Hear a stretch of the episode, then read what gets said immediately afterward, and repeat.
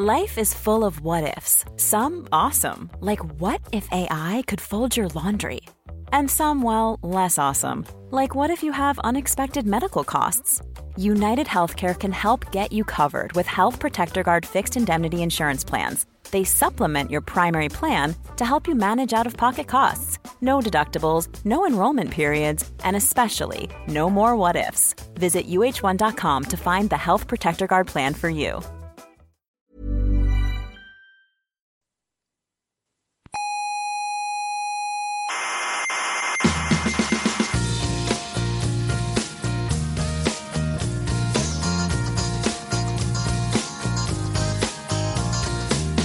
Déjeme hablar. No, no, déjeme hablar. Es No. falso ¿Qué que es la mecánica cuántica tenga que ver con el misticismo oriental. Es fa- verdad, Déjeme es hablar. verdad. Es falso que la mecánica cuántica No. demuestre la existencia del más allá. No. Y es falso No. que el experimento mental de Einstein, Podolsky y Rosen demuestre que Dios existe. Está usted gordo, señor científico. Ostras. Pues me, me deja usted sin argumentos, es verdad. Es verdad, tiene razón. Claro, Estoy gordo. claro, Me acaba de desmontar todos mis argumentos. claro.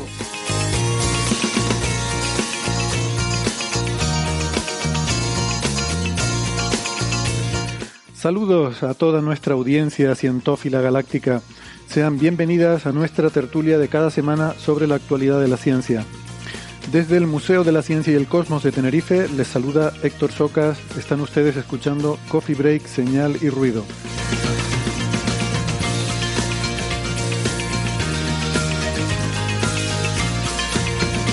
Hoy hablaremos de supertormentas estelares, eh, si podrían afectar a la posibilidad de vida en otros planetas, y de fusiones de agujeros negros. También de la regularización dimensional, porque esto es como todo, hay dimensiones buenas, malas y irregulares. Y por último, nos preguntaremos si el tiempo realmente existe. Aunque claro, si el tiempo no existe da igual que sea el último o el primero.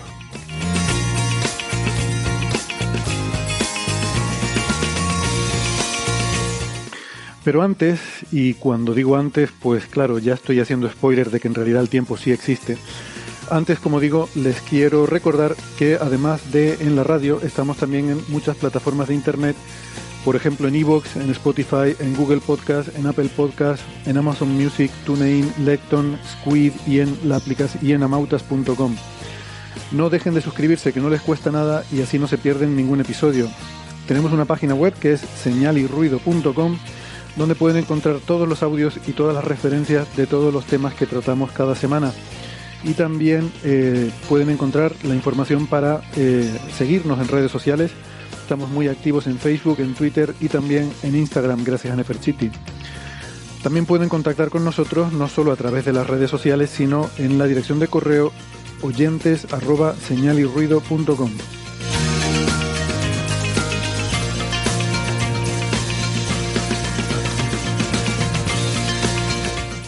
Si prefieren la radio analógica de toda la vida, que sepan que nos pueden escuchar si viven en Canarias en las emisoras Icoden Daute Radio, Radio ECA, Ondas Yaiza y Radio Juventud.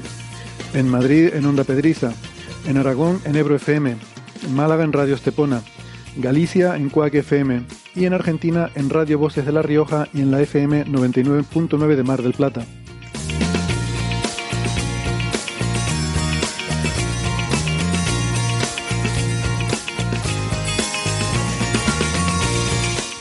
Vamos ya con turno de presentaciones. Empezamos por Francis Villatoro. ¿Qué tal, Francis? ¿Cómo estás? Muy bien, aquí estamos en Málaga, hoy en día de estos extraños en los que parte del cielo está un poco gris, que parece incluso oscuro como si fuera a llover algo, cuatro gotas, pero el resto del cielo está completamente azul y la temperatura muy agradable, de tipo grados. Ujú. Francis es eh, físico, eh, informático, doctor en matemáticas y es profesor en la Universidad de Málaga. Su Twitter es arroba emulenews. Y ahora viene un momento delicado, ahora viene un momento importante, porque vamos a desvelar un secreto de Coffee Break.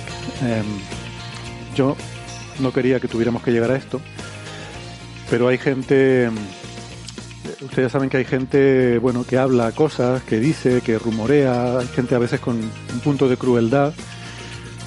Se, se ha dicho, eh, nosotros lo sabemos, nos llegan también los rumores en redes sociales, que en realidad eh, en este programa no hay dos argentinos, sino uno y que lo reutilizamos, ¿no?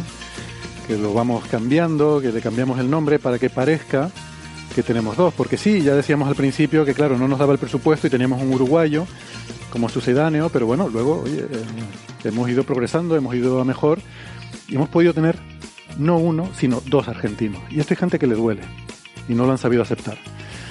Gastón Giribet en Buenos Aires, ¿cómo estás Gastón? Hola, ¿cómo estás? ¿Todo, todo bien? Como mucho, mucho para un programa. y José Edelstein, en Santiago de Compostela. Hola José, ¿cómo estás? Hola, ¿qué tal Héctor? Me, muevo yo también al mismo tiempo, pues va, a estar quien crea que hay una foto y que vamos a alternar. Vamos a hacer un experimento, ¿no? Existimos los dos le, voy a pedir a Gastón que cuente hasta 10 y mientras está contando hasta 10, José, que tú interrumpas y hables también al mismo tiempo para que se vea y quede constancia que esto no es aquí como los personajes de, Juan Carlos Ortega, sino que realmente... Adelante, Gastón, por favor, empieza a contar hasta 10. Uno, dos, José, por favor. Epa, te saltaste el 3. Te saltaste el 3. Queda demostrado. CQD, como queríamos demostrar. Bueno, ahí ha quedado eso. Pensé que iba a decir 1, 2, 3, 4 más Epsilon, pero eso viene después. eso viene después. Es gracioso, luego les contaremos por qué es gracioso. Bueno, Gastón Giribet es eh, doctor en ciencias físicas, profesor en la Universidad de Buenos Aires, arroba Gastón Giribet. Y José Edelstein es em, también eh, doctor en física, profesor en la Universidad de Santiago de Compostela, arroba em, José Edelstein. Bueno, bienvenidos. Y, mm, por cierto, eh, feliz Día Internacional de la Astronomía, que es el, día 7 este año, porque es, uno de esos días que esto no es nada científico, la verdad. Me, sabe un poco mal decirlo así de, la astronomía, pero normalmente el Día Internacional de las Cosas es un determinado eh, día en el calendario, ¿no? El Día Internacional de la Astronomía eh, es un poco como esas tradiciones ancestrales. Es un sábado entre mediados de abril y mediados de mayo, en el cual eh, es el último sábado antes de que, o el día en el que la luna está iluminada a la mitad, está en, en, cuarto, eh, creciente o menguante, ¿no? Pero eh, llamamos cuarto cuando está a la mitad, ¿no? Es un poco contraintuitivo, pero no sé, por lo menos en inglés dicen quarter moon, cuando está a la mitad de la luna iluminada, ¿no? Porque, bueno, es la cuarta parte del ciclo lunar. Pero bueno, que eso, eh, Día Internacional de la Astronomía, bueno, en fin, feliz eh, Día de la Astronomía. Y, mm, y además, bueno, pues también está bien porque coincide un poco, o casi, con una semana de diferencia con eh, el Día Internacional de los Museos, que es el 18 de mayo, si yo no recuerdo, coincide entre comillas, quiero decir que está cerca de, de ese mm, Día Internacional de los Museos, que bueno, durante toda esa semana pues hay un montón de actividades en, en todos los museos del mundo y una de esas actividades que vamos a tener aquí, bueno, durante esa semana vamos a tener muchas cosas, pero una de ellas es que vamos a tener a Gastón eh, el día 17. Así que ya lo, anuncio, hablando sobre agujeros negros supermasivos. Es así, ¿verdad? ¿Te, acordabas todavía de eso, verdad, Gastón?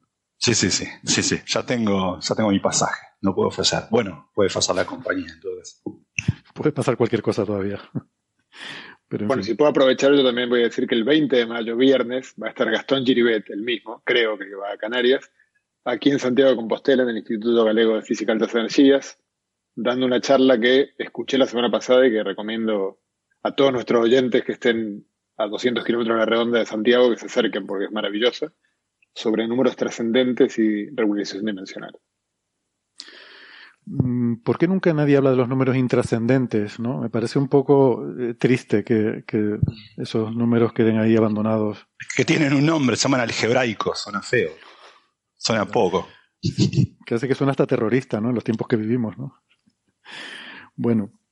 Bueno, si estamos de anuncios, quizás hay que anunciar que la semana que viene es el Pine of Science, una pinta de ciencia, que es un evento el lunes, martes y miércoles próximos y, nada, es por muchas ciudades en España, yo ahora mismo no sé de memoria cuántas, y yo participaré dando una charla el lunes, eh, el lunes 9, en, aquí en Málaga, en uno de los dos bares eh, sobre el Big Bang, eh, en concreto en el bar que se llama Shakespeare Pub.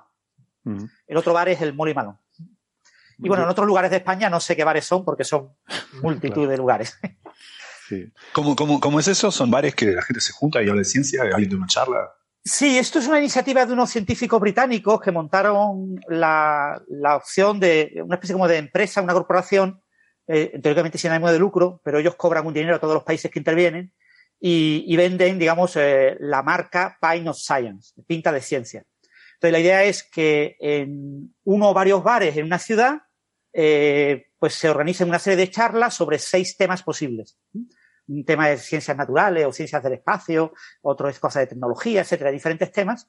Entonces, en cada bar tiene que estar dedicado a un tema, pueden ser los tres días a un mismo tema o eh, cada día a un tema distinto. Hmm. Y, bueno, España se incorporó hace ya como 10 o por ahí, 10, 15 años.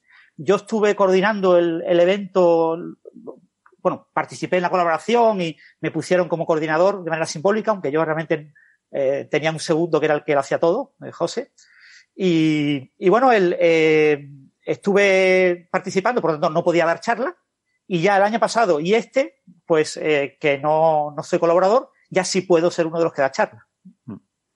Pero sí, la idea un poco, Gastón, es esa, es reunirse en un bar a dar charlas científicas como eh, imitando un poco el modelo de la, la comedia, ¿no? Stand-up comedy, la comedia esta de, de monólogos, pues algo así, pero de ciencia. Lo que pasa es que, claro, al final ya cada vez están más preparados, ya tienen pantalla, proyector y demás. Ya no es simplemente llegar y, y soltar un monólogo, ¿no? Eh, sino que se parece más a una charla tradicional, pero bueno, en un bar tiene su, tiene su gracia. aquí en Santiago también se hace, eh, yo, yo hablé la primera que se hizo hace unos años, y este año, por cierto, también para los que nuestros oyentes de medicina y química, recordarles que hubiera estado bueno poner algunas jornadas o algunas charlas de física. Este año no hay ninguna charla de física, así que en mi instituto no, no participa ningún investigador nuestro. Y me piden también que recuerde que Gastón no solo va a dar la charla que dije antes, que además se va a pasar por Zoom si alguien interesa, sino que el jueves 19 vamos a charlar con Gastón y con la cantante y poetisa Estivalis Espinosa en el ciclo este transfronterizas que tenemos en el instituto eh, se va a transmitir también por YouTube, pero va a ser presencial. Vamos a tener una charla de a tres sobre agujeros negros, canto lírico, poesía, filosofía y otros temas similares. Pues yo no sé este año, eh, en fin, qué, qué, bares ni qué temáticas hay en el, el Pint of Science en Tenerife, pero sí les recomiendo a los que puedan acercarse que vayan porque es un evento que tiene muy buena pinta. Y ahí lo dejo. Para Pam. Eh, vamos entonces con los temas que teníamos. Eh, y por cierto, aprovechando que José mencionaba que la, charla de Gastón se va a retransmitir por Zoom, también eh, les recuerdo que como, como solemos hacer, lo que las conferencias que hacemos aquí en el museo, pues también, eh, en fin, si Gastón no tiene inconveniente, la retransmitiremos también en directo en el canal de YouTube de Museos de Tenerife, por si alguien quiere seguirla, ¿vale? En directo y luego queda ahí la grabación también ya para, para la posteridad. Siempre por supuesto con la posibilidad de recortar los trozos que hayan quedado mal, eh, así, eh, en fin, eso, eso todo se quita para que... que mi corrección política. Pondremos pips donde, donde corresponda. Bueno, pues nada, empezamos con los temas que teníamos para hoy em, y queríamos empezar por un tema que es un artículo que se publicó en Science eh, no veo aquí la fecha. Sí, el, bueno, ya el 25 de marzo. Es que esto lo teníamos de, de hace dos o tres semanas que lo íbamos a comentar. Y a ver si me acuerdo, porque lo leí hace como tres semanas, pero esto que nos, nos íbamos quedando sin tiempo, ¿no? Y, y se quedaba, se quedaba fuera. Em, así que lo hemos puesto, he querido sacarlo de los primeros hoy para, para que no se nos quede, no se nos siga quedando fuera, ¿no? Eh, porque es un artículo que me parece que mm, es, si bien los resultados no es que sean impactantes, espectaculares, así como para hacer esta divulgación que se puede contar de forma eh, divertida, pero sí es un tema que creo que es de mucha actualidad eh, y me parece que son resultados interesantes y tiene que ver con la habitabilidad de los, mm, los planetas que estamos descubriendo y que muchos de ellos hablamos de que sí están en zona de habitabilidad, pero siempre hemos dicho que hay que tener cuidado con cosas como eh, la actividad estelar y cómo el planeta puede eh, ser influido, cómo puede eh, su habitabilidad verse afectada por la, actividad violenta de la posible, bueno, de la estrella, la posible actividad violenta de la estrella que en torno a la que orbita este planeta. Y mm, esto de lo que hemos hablado de forma más o menos genérica, pues en este artículo, eh, estos investigadores mm, que son investigadores que trabajan sobre todo en la heliosfera terrestre, eh, han aplicado técnicas de modelado de la heliosfera a lo que serían las, no sé, ¿cómo se llamaría? E, estelosferas, no sé. El, equivalente de la heliosfera en otras estrellas, ¿no? Eh, estrellas de tipo solar y sobre todo enanas rojas, que ya saben que es uno de los grandes problemas en astrobiología, porque las enanas rojas son súper atractivas para buscar planetas, porque es donde más fácil es encontrarlas. Pero, mm, por otra parte, son estrellas muy violentas, con una actividad muy. Eh, son estrellas muy activas, ¿no? Y esto hace que, claro, sea una especie de encrucijada, ¿no? Porque si las enanas rojas eh, resulta que son eh, potenciales em, sistemas que pueden acoger vida, entonces nuestras opciones son mucho mayores que si las enanas rojas, los planetas en torno a enanas rojas, no pueden o, difícilmente pueden acoger vida. Entonces estaríamos mucho más limitados. Por eso este problema es como muy central en algo, em, bueno, en, en la astrobiología, que ya saben que es uno de los aspectos fundamentales de la astrofísica para las próximas décadas. Entonces, este paper lo que hace es modelar eventos extremos pero eventos extremos de partículas, porque ahora les contaré un poco, pero lo que nosotros podemos observar son las fulguraciones, ¿no? que son abrillantamientos repentinos. Hemos hablado a veces de las fulguraciones que se observan, que son megafulguraciones en Próxima Centauri o en otras estrellas, pero eh, claro, hay toda una cadena de procesos físicos que van desde eso hasta el flujo de partículas que sufre un planeta, que al final es lo que te interesa. Es la, Mm, esa, eh, esas partículas de alta energía que podrían eh, esterilizar la superficie de un planeta. ¿no? Entonces, todo ese proceso que va desde la fulguración en la estrella hasta las partículas que llegan a la superficie del planeta es bueno todo ese transporte a través de la heliosfera, y en este caso llamémoslo estelosfera, estelasfera, este, este, este que, atraviesan em, todos estos procesos hasta llegar al planeta. ¿no? Em, el primer autor, bueno, varios de los autores son de la Universidad de Alabama en Huntsville, em, que porque allí tienen un código mm, de simulación bastante interesante para este tipo de procesos. Y el primer autor se llama Junxiang Hu, es un postdoc joven allí, eh, que ha estado eh, trabajando con este código y le ha hecho las últimas mejoras. Y bueno, por cierto, cuando hablamos de código en este contexto, no sé si todo el mundo es consciente, estamos hablando de un programa de ordenador eh, para hacer cálculos, ¿no? un, programa muy, muy complejo para hacer cálculos que, tiene que hacer muchísimos cálculos. Eh, a eso nos referimos normalmente con un código. Em, entonces están estos autores, luego hay otro autor que es de, es un autor, quizás el autor más senior, ¿no? De, de, Goddard, del centro Goddard de la NASA, que se llama Vladimir Airapetian, que es, em, es un investigador que lleva muchos años trabajando en, en la simulación de la heliosfera, pero también trabaja en temas de exoplanetas con TESS y con Kepler. Em, y es el, de hecho, es el, el, ¿cómo se llama? El corresponding author, ¿no? Esto me llama un poco la atención porque no es, el primer autor suele ser el corresponding author, ¿no? El, el, es el autor al que tú le envías preguntas que tengas sobre el, sobre el paper. Se supone que es la persona que, que conoce mejor el trabajo. Entonces, bueno, en este caso es este segundo autor. Eh, luego están Gary Zank, que fue quien primero empezó a desarrollar este código, es también un investigador bastante veterano de, esta Universidad de, Alabama en Huntsville, y Gang Lee, que le hizo algunas de las mejoras que se usan aquí. Y luego está Meng Jin, que es un, eh, es un investigador del Instituto SETI, eh, que es una persona que trabaja mucho en temas de, astrobiología y exoplanetas, ¿no? O sea que bueno, es un, eh, es un grupo así un poco no, interdisciplinar, pero un poco variado, ¿no? En cuanto a su composición, hay, la mitad de ellos son la gente que trabaja con el código y luego otros autores que tienen más experiencia en temas de, la heliosfera y de, y de otros, y de exoplanetas, sobre todo, ¿no? Que son los que aportan esa visión em, de, de, otras estrellas. Pero por lo demás, esto es básicamente coger un código que se aplica a estudios de, del Sol y el sistema solar y tratar de cambiar los parámetros para aplicarlo a, a otras estrellas.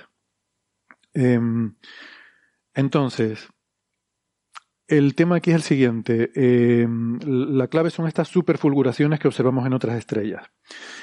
Em, aquí empiezan a dar una definición cuantitativa, porque a veces hablamos de superfulguraciones, megafulguraciones, no sabemos de cuánto estamos hablando.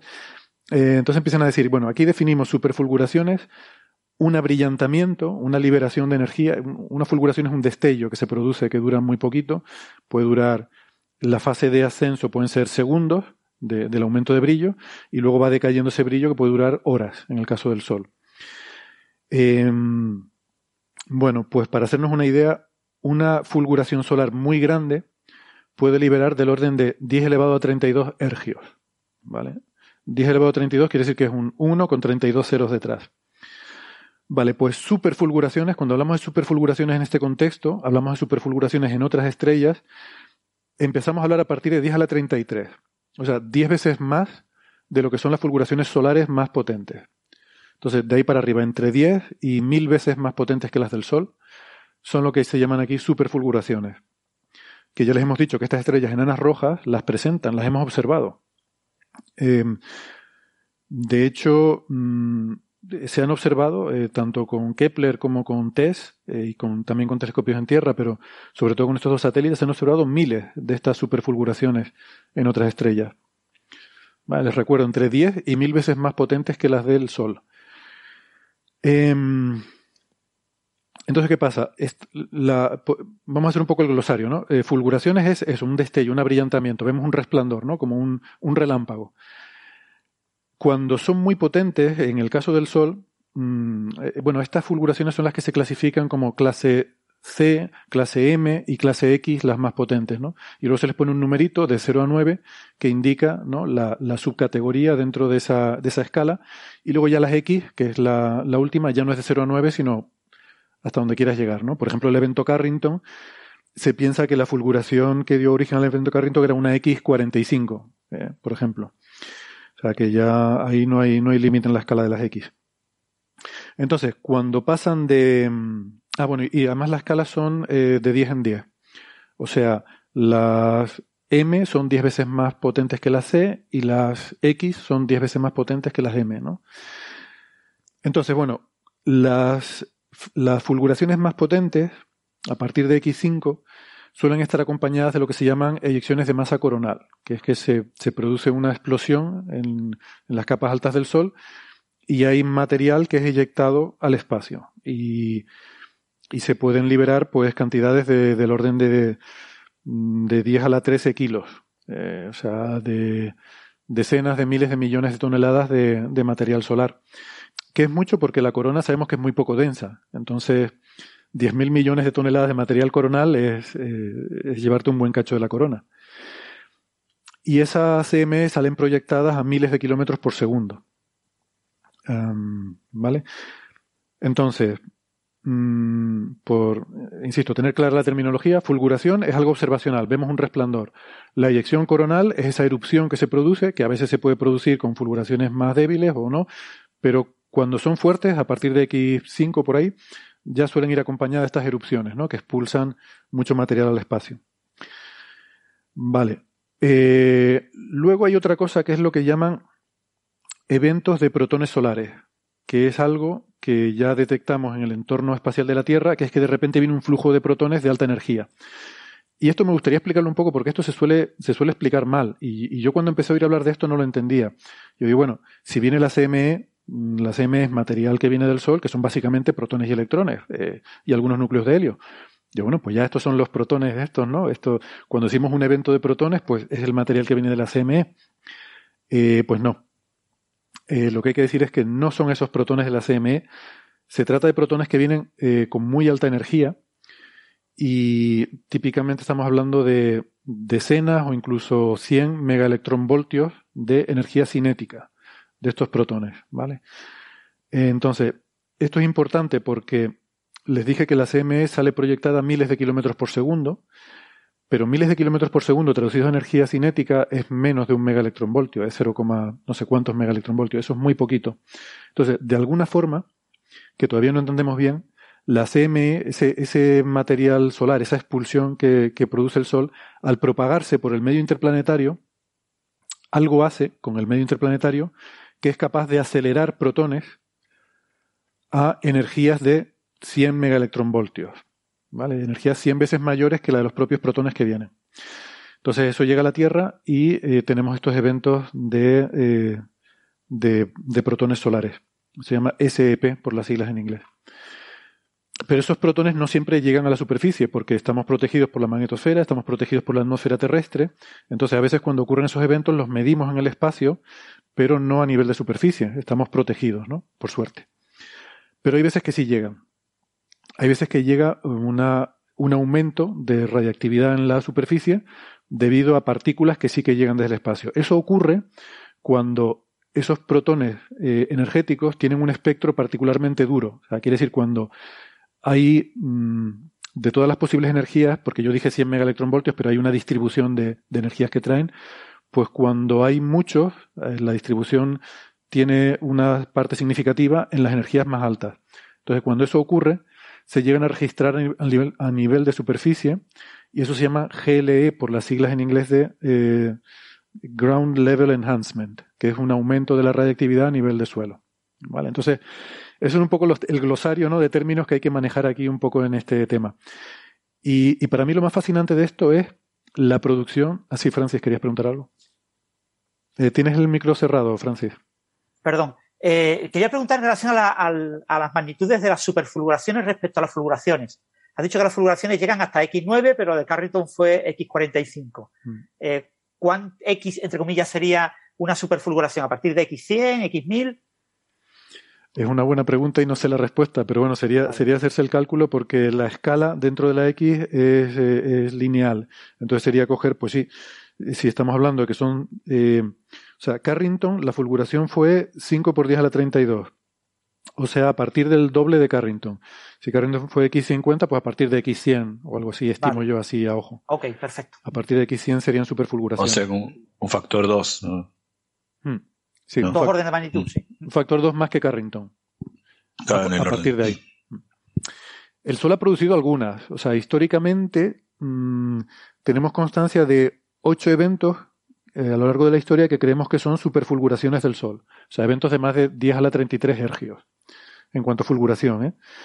Y datados desde el 7000 antes de Cristo. Esto hemos hablado alguna vez, ¿no? De con eh, usando isótopos en los anillos de los árboles o carbono 14, eh, isótopos de berilio y de cloro en los cores de hielo. Se ha podido también registrar en el pasado eventos solares muy potentes.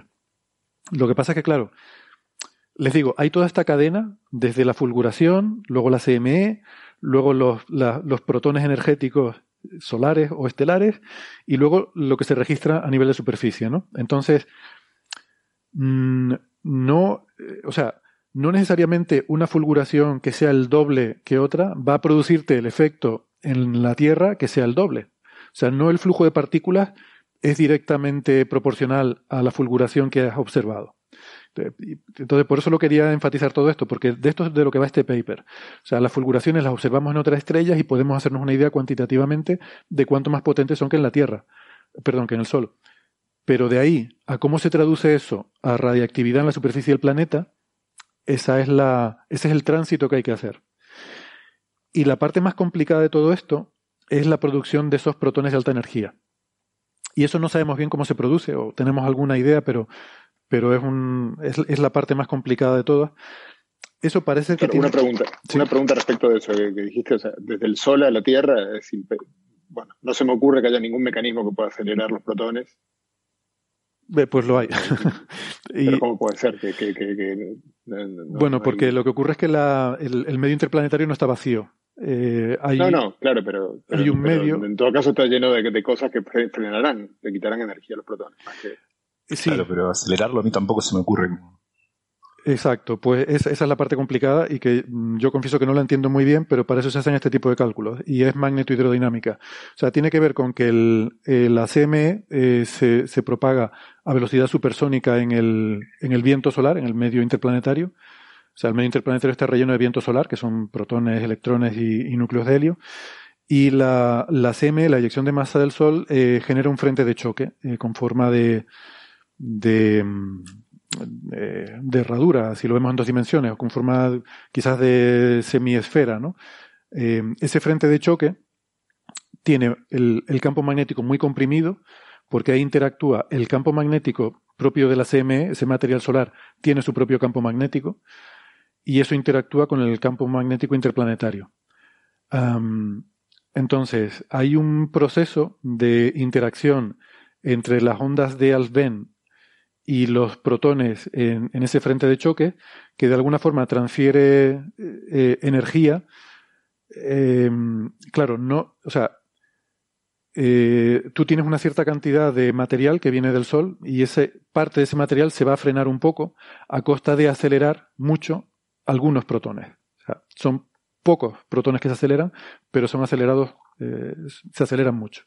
Y eso viene de la energía cinética de, de la CME. ¿De acuerdo? Y luego la medición de estos protones fuera de la atmósfera, porque, bueno, yo no, no eh, hace, hace unos años tenemos el AMS, que entiendo, creo que puede medir algo así, pero ¿cómo, cómo se miden? Si no, se miden con satélites, ¿no? Hay satélites que miden el, el space weather, ¿no? El, el, entorno, la meteorología espacial, y una de las cosas que suelen medir es justamente el flujo de protones. Eh, GOES, GOES es uno, uno de ellos. Eh, luego también eh, observatorios que tenemos en el punto L1 como el, el, el SOHO, eh, que creo que también, también mide partículas in situ.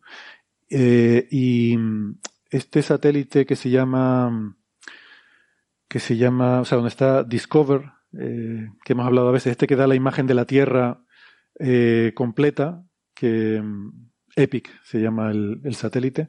Discover es el instrumento que captura estas imágenes tan bonitas de la Tierra completa eh, este satélite tiene una parte que está mirando hacia la Tierra para hacer estudios eh, climáticos y otra parte que está mirando al Sol que hace estudios de, viento solar. Eh, y entonces, bueno, pues en, este, en estos satélites se mide y en estas naves se mide el flujo de partículas solares. Y, o sea, se ve, ¿no? En, tienes un, un cierto nivel basal con su ruido y de repente cuando llega un evento de esto hay una discontinuidad, pega un salto, te viene un flujo muy grande eh, y luego va cayendo poco a poco y puede estar un día o dos días cayendo hasta volver a su nivel basal. Eh, eso se, se, observa, ¿no? Entonces, bueno, eh, todo ese proceso es complejo y, y tiene que ver con, con, MHD, con magnetohidrodinámica. Tiene que ver con la interacción del campo magnético del material de la CME con el, la interacción con el viento solar en el que se está propagando y el, y el medio interplanetario y su propio campo magnético también. ¿no? Entonces yo desconozco los detalles de esto, pero mmm, tampoco creo que sean eh, fácil de, o sea, que, que, que, tenga una explicación intuitiva, sino me parece que es esas cosas que requiere calcular con códigos estos detallados, ¿no? Eh, como este código que tiene esta gente que se llama iPath, que por cierto es un acrónimo, eh, sea, PATH es, eh, era, viene de la versión anterior del código, es el acrónimo de eh, Particle Acceleration and Transport in the Heliosphere, eh, aceleración y transporte de partículas en la heliosfera, la verdad que muy bien traído. Y luego una versión que hicieron en algún momento, pues le pusieron la I delante que es de Improved. entonces, pues con este código y, y, otros parecidos es con lo que se estudia este tipo de, de fenómenos. E, este código es de dos dimensiones, es bidimensional. Eh, sí, las versiones modernas sí. Originariamente era un, eh, unidimensional. Unidimensional. ¿Y crees que tiene estructura esta cosa de herradura que has comentado? Porque la herradura, claro, es la proyección en 2D. Sí. Eh, la herradura se puede interpretar como una especie como de tapón así, como una cosa así cilíndrica, o, o será también en 3D algo parecido a una herradura quizá un poco más gruesa. Mm, sí, yo creo que será más bien como una herradura, ¿no? Porque, claro, aquí todo lo que están simulando es en el plano de, en el plano de la eclíptica, que es lo que te interesa, ¿no? O sea, evidentemente... A mí siempre, mm. siempre me confunde algo relacionado con esta pregunta de Francis, que es eh, cierto, muchas, muchas, muchas veces en física uno recurre a ejemplos de menor dimensionalidad, tanto de manera teórica para resolver analíticamente o computacional por una cuestión de implementación.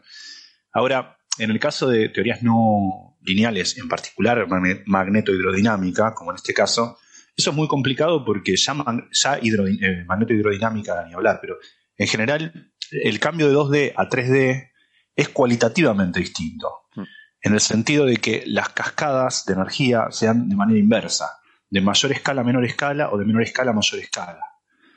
Esta es la razón, ¿no? el típico ejemplo es eh, tornados, cómo, se, cómo, cómo crecen los tornados, es decir, se va la energía hacia mayor escala en y es un problema bidimensional porque la atmósfera es muy pequeña comparada con su extensión, en contraposición a cuando revolvemos un, un T, que hacemos un, gran círculo para que se transfiera en pequeños aleteos y eso haga difundir más rápido. Entonces siempre me confunde estos códigos porque es cierto, uno intuitivamente, ingenuamente dice, bueno, lo hago en 2D y después intento extrapolar, pero esa extrapolación no vale en el caso de magnetohidrodinámica. Por supuesto, los expertos en esto eh, lo deben tener en cuenta, pero siempre me, ocupa pensar cómo, cómo, lo tienen en cuenta, porque es cualitativamente distinto, no es una simplificación en ese caso. Sí. En este caso, la verdad es que no sé cómo lo hacen porque no existe una versión de este, de este código en 3D. Eh, en otras ocasiones lo que tú haces es hacer una versión simplificada con poca resolución en 3D y en 2D y ver cómo tus resultados 2D son afectados por el hecho de que el mundo real es 3D. Y luego ya haces tu simulación fina en 2D y extrapolas lo que aprendiste de la simulación gruesa de cómo te influyen los efectos 3D. En este caso no pueden hacer eso. Ellos asumen que mm, la geometría es, digamos, cilíndrica, o sea, que, lo relevante es el plano. O sea, la, la suposición 2D aquí está justificada porque tú tienes, eh, o sea, es mucho mayor la distancia del Sol a la Tierra que el tamaño del Sol. Eh, entonces, eso hace que a ti lo que te importa es cómo se propaga la CME y las partículas en ese plano, que es el plano de, la eclíptica donde orbita la Tierra, ¿no? Una, nota de color que tiene que ver con la notación, ya que vamos a hablar de, otro tema, nada relacionado, pero me invita a decir esto. Si no me equivoco, yo no soy experto en magnetohidrodinámica, pero había una vieja nomenclatura en magnetohidrodinámica, que era que cuando vos considerabas que un problema era tridimensional, pero que su relevancia era bidimensional, porque el resto era una mera extensión cilíndrica del otro, creo que es a eso, para, para dar cuenta de que está bien, estamos en 3D, pero su dinámica la, remito a, la restringo a 2D porque es lo único relevante, creo que lo llamaban 2,5 dimensional, una cuestión de notación nada más. ¿no? Entonces, eso solamente por resonancia lo que vamos a hablar después, que no tiene nada que ver, pero me causa gracia que... Sí, sí, eh, es posible. Cuando haces, en vez de hacer un problema realmente 3D, haces muchos problemas 2D. Por ejemplo, haces el 2D en este plano, luego el 2D en un plano un poco por encima, luego el 2D en un plano un, un poco por encima de ese, y haces varios 2D pero independientes unos de otros, en vez de hacerlos consistentes, ¿no? Eso, se utiliza mucho también en meteorología para la atmósfera. La atmósfera fundamentalmente es plana, como ha dicho Gastón, pero también tiene estructura vertical. Mm. La estructura vertical se, está estratificada diferentes capas. Hay unas capas en las que la temperatura decrece linealmente, después se invierte. O sea, puedes definir diferentes capas y en cada capa tienes un modelo 2D y hay un acoplamiento entre capas eh, y tienes un modelo 2 más un medio D. Hmm.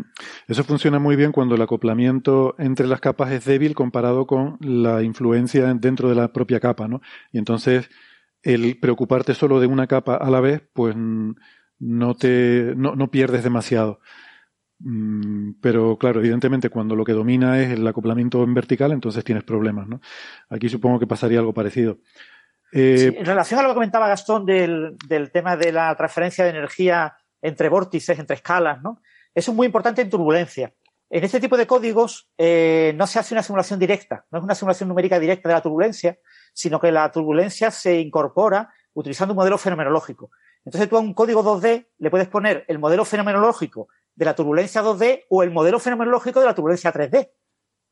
Claro, e, eso ya no es compatible con una simulación directa 2D, pero sí tienes un código 2D que refleja mejor la turbulencia que aparecería en 3D. Porque has puesto ahora, ahora sí, claro, ahora sí me cierra, porque si no, eh, el problema te, te, iba a dar eh, otra cosa. Ah, está bien.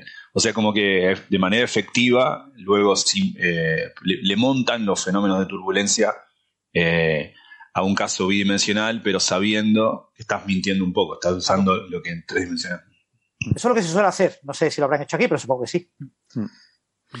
Eh, en, estas, en estas simulaciones de MHD solar, por lo menos sé que es así en la solar, en el caso de la heliosférica supongo que será igual, tú sabes que estás muy, eh, estás haciendo un muestreo demasiado grueso de tanto de las escalas espaciales como de la escala temporal. Y eso te produce una cierta difusividad numérica, se llama. O sea, eh, tu medio real tiene mucha menos difusividad de lo que tú estás simulando. Entonces, siempre tienes que tener en cuenta que estás simulando algo que te va a salir como más pastoso y más viscoso de lo que es realmente de lo que sería la realidad. Eso tienes que tenerlo en cuenta al interpretar los resultados. Y a, mí de todas formas ya me parece alucinante de que consigan reproducir esa aceleración de protones del medio eh, simplemente con estas simulaciones, ¿no? O sea, de alguna forma em, la física que tiene este código metida eh, te es capaz de producir ese, ese mecanismo. Em, y eso, como digo, pues es lo que, lo que ellos eh, buscan, ¿no? Lo que se trata es de ver cuál sería lo que se llama la fluencia de partículas, ¿no? O sea, les dije que en, Tierra observamos que de vez en cuando llegan eh, partículas solares a nivel de superficie. Esto se viene midiendo, hay, instrumentos mm, dedicados a medir esto, pues desde los años 50 puede ser, o 40 incluso, ¿no? De, desde, sí, desde los años 40. Y mm, en este periodo de tiempo, que son 80 años, pues se han detectado unos 70 de estos eventos de GLS, o sea, eventos de, em, vamos, de partículas a nivel de superficie. Y esto registrado con instrumentación, ¿no? El más duro de ellos, por cierto, fue el 23 de febrero de 1956, que es el que se toma así un poco como, como referencia, ¿no? Que en aquel caso estaba asociado eh, a una eyección de masa coronal y una fulguración que estaba entre X5 y X15. No lo, mm, no lo pudieron precisar más. El evento Carrington, por ejemplo, lo que comentaba antes, eh, se cree que fue una fulguración bastante mayor, X45. Eh, se sabe que hubo una CME, ah, está estimada la velocidad incluso a 2.400 km por segundo, y produjo la mayor tormenta geomagnética jamás registrada, pero no se registraron eh, partículas em, Em, partículas a nivel de superficie. No se produjo este incremento de radiactividad superficial. ¿Por qué? Pues mm, yo qué sé. Pero todo este proceso que va desde el Sol hasta las partículas a nivel de superficie es tal que no siempre la tormenta geomagnética más fuerte o la fulguración más fuerte coincide con las partículas más fuertes. Eso depende del espectro de, del espectro de energía de, los, de esos protones solares y supongo que hasta de la propia historia, ¿no? Porque el evento Carrington, por ejemplo, sí recuerdo que una de las particularidades que tenía es que hubo varias seguidas, em, de forma que cuando la CM del evento Carrington em, se produjo, se encontró una heliosfera en la que ya la anterior había, digamos que, barrido eh, todo el campo magnético interplanetario, había dejado un camino libre, eh, abierto, en el que se podía propagar mucho más fácilmente esta, esta segunda CME. A lo mejor quizás precisamente por eso no se encontró las condiciones para acelerar protones. O sea que, que esto igual todavía no lo entendemos bien, ¿no? O sea, situaciones como esta en las que se producen varias MEs y una provoca un efecto y luego viene otra detrás, eso no está simulado en este paper. Aquí las hacen eh, una por una. Y consideran 12 casos, eh, que son eh, una matriz de 3x4.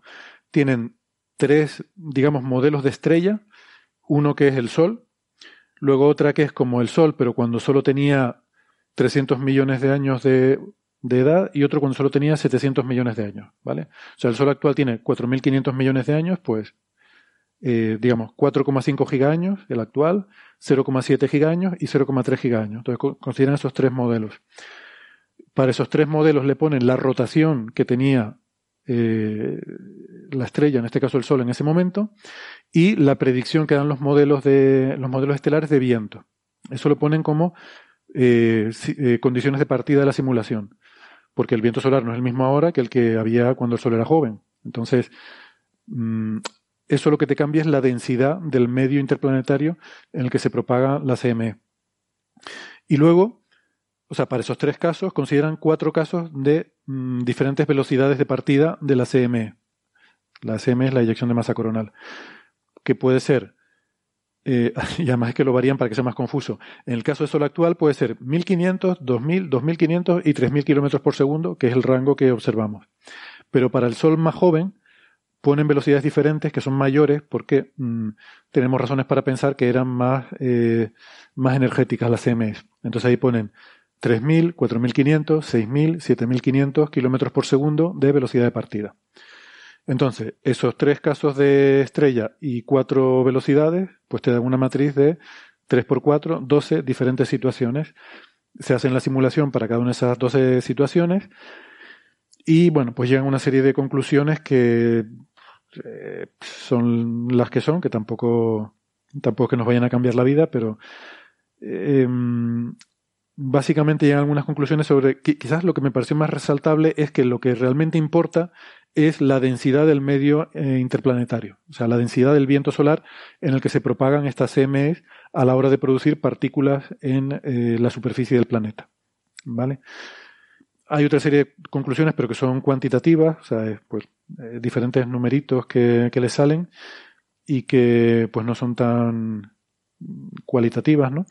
Pero bueno, es un primer paper, dicen que van a hacer más porque tienen, claro, evidentemente el rango de posibilidades que queremos cubrir es mucho más amplio que esto, queremos ver también enanas rojas, queremos ver diferentes condiciones del medio interplanetario y eh, el caso, por ejemplo, de, de, planetas que tengan una magnetosfera, que no es lo mismo que, que sea un caso como el de la Tierra, a que sea un caso como los posibles planetas en acoplamiento de marea en torno a una enana roja, que además otro de los problemas que tienen es que seguramente al estar en acoplamiento de marea tengan un momento magnético más débil que el que tendría un planeta con una rotación más vigorosa, ¿no? Como la Tierra. Entonces todo esto, evidentemente, hay, hay, que hacer muchas más simulaciones en diferentes condiciones, ¿no? Para tener un panorama más global, pero bueno, es un primer paso y me pareció relevante y, creo que necesitamos eh, entender este tipo de cuestiones para poder hacernos una idea de esto, ¿no? De la habitabilidad de estos planetas en torno a, enanas rojas, ¿no? Que, creo que es un tema muy relevante ahora en astrobiología. Así que, bueno, eso como primer paso, ¿no? No porque en este país se resuelvan. Puedo hacer una pregunta hiper ingenua, porque me lo explicó mi amiga Cecilia Garrafo, que se dedica a eso muchas veces. Espero que no esté escuchando porque va a pensar que no le presto atención. Pero eh, quizá ustedes me puedan ayudar.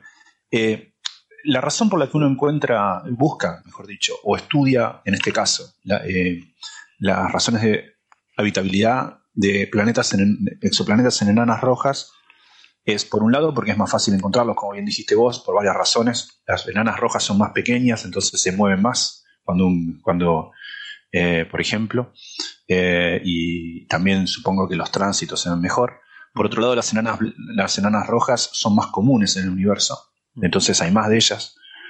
Pero la pregunta es, ¿esas son las únicas dos razones o también es de esperar que sea más fácil habitarlas, o sea, habitar su órbita, que una estrella como el Sol? Por supuesto, no una estrella mucho más grande, pero digo, una estrella como el Sol. Eh, ¿Está esta tercera razón también o, no, yo que yo sepa, no. Yo creo que es por las dos que has dicho, que es, más fácil de observar planetas, por eso conocemos muchos más, y también son mucho más abundantes, ¿no? Creo que algo así como la mitad de las estrellas en la galaxia son enanas rojas, em, eh, si no más incluso. Y esto significa que, em, pero claro, el, el, tema es que la zona de habitabilidad de una enana roja está más cerca de la estrella. Em, entonces, la proporción de planetas en zona de habitabilidad en enanas rojas es mayor o menor que en estrellas de tipo solar. Creo que eso no lo sabemos seguro, pero los indicios que tenemos por los que vamos descubriendo parecen sugerir que es más o menos comparable. O sea, que el porcentaje de estrellas tipo solar que tienen planetas en zona de habitabilidad es, eh, em, grosso modo, eh, comparable al de las enanas rojas que tienen planetas en zona de habitabilidad. O sea, como que al ser más pequeña la estrella, también los planetas que forma tienden a estar también más cerca de la estrella, ¿no? Eh, claro, ahí es complicado descontaminar de nuestros sesgos observacionales y, todo este tipo de cosas, pero también es más fácil detectar planetas, por cierto, otra tercera razón es porque sus periodos son más cortos. Entonces necesitas estar observando menos tiempo para ver un planeta en zona de habitabilidad de una enana roja que de una tipo solar, que tendrías que estar por lo menos un par de años. Pero luego está el tema este, ¿no? La, paradoja del cielo rojo, ¿no? Que, decía Keeping, de que ¿por qué no vivimos en una enana roja? Si realmente son las más abundantes y son las, ¿no? Esta especie de estadística inversa, ¿no? Decir, bueno, eh, solo tenemos un punto, pero este punto es este, ¿no? Y es un poco raro que sea como es, ¿no? Quizás deberíamos vivir en una enana roja si, si fueran igualmente habitables, ¿no?